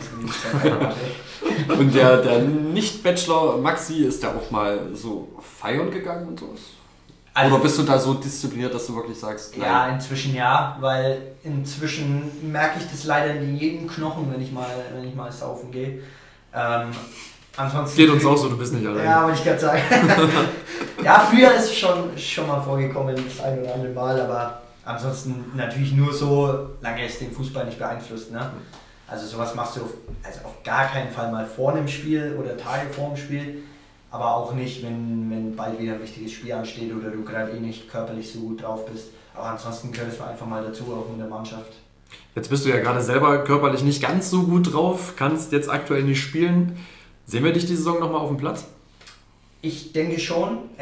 Ich kann es ich ehrlich gesagt nicht genau sagen, weil das äh, vom Heilungsverlauf und damit vom Schmerzempfinden bei mir abhängt. Also ich habe ein Knochenödem im Fuß ähm, und war kurz vorm Ermüdungsbruch. Deswegen müssen wir aktuell schmerzadaptiert alles machen. Ich war jetzt heute wieder laufen, äh, zum ersten Mal, seitdem ich pausiert habe. Das ging ohne Probleme. Chemnitz steht auf der Kippe. Wenn jetzt alles nach Plan läuft, oder wenn es überragend läuft, wäre ich gegen Chemnitz vielleicht sogar wieder mit dabei. Aber wahrscheinlich eher nicht und wahrscheinlich eher die Spiele danach. Aber es sieht jetzt nicht danach aus, als ob, das, als ob ich in der Saison nicht mehr spielen kann. Okay. Ja, dann können wir oder willst du noch eine Frage stellen zum hm, Sport? Ich wollte jetzt eigentlich erst ein bisschen. Mich würde mal interessieren, unser vorheriger Gast war René Eckert. Ja. Ähm, zusammengespielt habt ihr nicht beim FCC? Ja, zwei Wochen noch. Also zwei Wochen noch, okay. Ich bin ja, also ich bin ja gekommen, als Ecki weg ist. Hm. Ähm, und das war ja damals die Corona-Saison mhm. und dann war ja der Thüringen-Pokal so spät oder beziehungsweise alle Spiele im Sommer. Ach, richtig. Mhm. Und ja. als ich dann wieder schon eingestiegen bin ins Training, waren die Spiele äh, von der vorherigen Saison natürlich alle noch da, weil die den Pokal noch spielen mussten. Und deswegen dementsprechend haben wir auch noch, ich glaube, zwei, drei Wochen war es mit Eki mhm. trainiert zumindest. Mich würde nur interessieren, kennt ihr euch, unabhängig jetzt von diesen zwei Wochen, weil er ist nämlich eine sehr präsente Person hier, also er ist auch ein Kind der Stadt äh, ist ja extrem vernetzt, äh, hat ja sich auch so ein bisschen äh, so ein Standbein aufgebaut. Sportlern in Jena, nicht nur Fußballern, äh, also allen möglichen Sportlern auch zu helfen, sich hier vielleicht besser zurechtzufinden und so weiter. Hast du dahingehend irgendwo mal Kontakt zu ihm gehabt? Ja, wir sind befreundet. Also wir sind auch gut befreundet, wir treffen uns regelmäßig. Ähm, Ecki hat ja in der letzten Podcast-Folge von seinen Kochkünsten erzählt, kann ich nur bestätigen, wirklich irre, was der teilweise auftischt, richtig gut. Thanksgiving und so weiter. Ähm, und ich versuche ihn auch zu unterstützen in seinem Netzwerk Stanford City, also finde ich mhm. eine richtig runde Sache, ähm, eine richtig coole Sache. Und ähm, genau, man hat sich damals kennengelernt, aber weil Eki eben so präsent ist, auch überall, kommt man auch automatisch ständig mit ihm in Kontakt. Ja. Ähm, deswegen ja, war das fast abzusehen. Ne? Dann soll sich René, glaube ich, an der Stelle gegrüßt fühlen von Auf dir, Auf jeden Fall. Und dann die Frage, äh, Frage Nummer 1, die sich anschließt. Möchtest du noch jemanden grüßen? ähm, Nee, vielleicht dann, oder vielleicht gehen die Grüße an Ole raus. Ähm, das ist der, der Sohn vom, vom Rossi Café, vielleicht einfach ein Zwölfjähriger, der jetzt die Liebe für den FCC entdeckt hat, für diese Vorder- und Südkurve. Dann grüße ich einfach Ole jetzt an der Stelle. Das ist schön. Sehr gut. Sehr äh, schön. Dem schließen wir uns natürlich an. Und ähm, Genau. die letzte Frage an uns ist, äh, Johannes, du An kannst uns? bitte- Die letzte Frage an uns. Von uns, an uns. an Von dich. Während du schon mal bitte äh, alles weitere vorbereitest. Habe ich schon längst gemacht. Was? Kennst du diese Kochsendung, wo die Leute sagen, ich habe da mal was vorbereitet? Genau das habe ich schon gemacht. Sehr schön. Ja. Ähm, wen würdest du uns empfehlen oder wen würdest du dir wünschen, hier, wo du jetzt bist, mal Platz zu nehmen und äh, ja, einfach mal mit uns 45 Minuten über den Club und über ihn selbst zu reden? Das ist eine gute Frage, da muss ich kurz überlegen. Die trifft mich unvorbereitet, aber ich glaube, mit Justin Petermann würde hier sehr viel Spaß haben. Ein überragender Kerl, richtig lustiger Charakter, der würde hier gut reinpassen. Ansonsten Hoppe wäre, glaube ich, auch noch eine sehr, sehr gute Wahl oder ein Kunst. Also ich glaube, da, gibt- da, da könnte bei der Mannschaft jetzt viele, viele auswählen tatsächlich. Okay. So. Und jemand, den wir nicht wählen sollten? Darfst du nicht sagen. Darf will ich nicht sagen, aber gibt es in der Mannschaft auch tatsächlich. Okay, sehr schön. So, ich habe da mal was vorbereitet. Es ist auch in Ordnung. Ich hatte ja heute relativ wenig Sprechanteil, Harry. Du hattest mehr, aber man muss auch Nachwuchsspielern mal die Möglichkeit geben, ein bisschen mehr Präsenz zu zeigen. Zukunftskonzept. Ja, Zukunftskonzept. Ähm, Maxi, du darfst jetzt Dünnes Eis. bitte beide Schals unterschreiben, die wir hier haben. Einer davon wird verlost unter allen Fragestellern für die Halbzeitpause. Einer davon wird versteigert zugunsten von Südkurve für die Zukunft. Genau. Ähm, genau. Und der dritte Schal, der jetzt hier noch liegt, den kriegt Maxi als Geschenk für, seinen, genau. für seine Bereitschaft, sich äh, unseren Fragen zu stellen. Genau. Und ja, haben wir Genau. noch was hinzuzufügen? Ja, ich denke mal, wir hoffen, dass das Wetter jetzt trotzdem langsam mal solche Temperaturen annimmt, dass du den Schal jetzt nicht zur Kleidungszwecken brauchst, sondern nur zur Deko. Zu Identifikationszwecken. ne? Genau. Ähm, aber ja, also uns bleibt eigentlich nur übrig, uns äh, im Namen der ganzen Redaktion und der ganzen Hörerschaft dafür zu bedanken, dass du dir die Zeit genommen hast, dass du heute hier warst, äh, dass wir so schön mit dir reden konnten. Wir hoffen, du hattest ähnlich viel Spaß wie wir. Überragend war's. Vielen, vielen Dank. Okay, dann äh, sag gern allen, die du kennst, Bescheid, dass du hier gesprochen hast. Vielleicht sind sie froh, dich zu hören. Vielleicht auch nicht. Deinen Ich werde es posten. Ich poste nicht oft was, aber das werde ich posten. süßen cool. Nektar der äh, fränkischen Mundart hier im Mikrofon Ja, angefangen zu haben. Ich konnte es nicht verstecken. Ich kann den nicht unterdrücken. Also hätte es schlimmer sein können. Alles gut. Ich glaube, wir haben dich alle verstanden. Also, Dialekt kommt von Herzen, das passt schon. So ist es. Genau, also nochmal, Maxi, vielen Dank. Vielen Dank, Johannes, genau. Vielen Dank fürs äh, mit hier sitzen. Ja, bitte, gerne. Und äh, ja, wir freuen uns schon jetzt auf die nächste Ausgabe. Wir hoffen, ihr hattet Spaß beim Zuhören und ja, wir wünschen natürlich äh, Maxi, euch allen noch viel Erfolg für die letzten Spiele. Wichtigstes Ziel ist der Pokalsieg. Von daher alles Gute, werd schnell wieder gesund und überleg dir zweimal, wo du nächstes Jahr spielst. genau so ist es. Harry hat alles gesagt. Ich schließe mich an. Maxi, vielen Dank. Danke, danke. Bis bald. Ciao.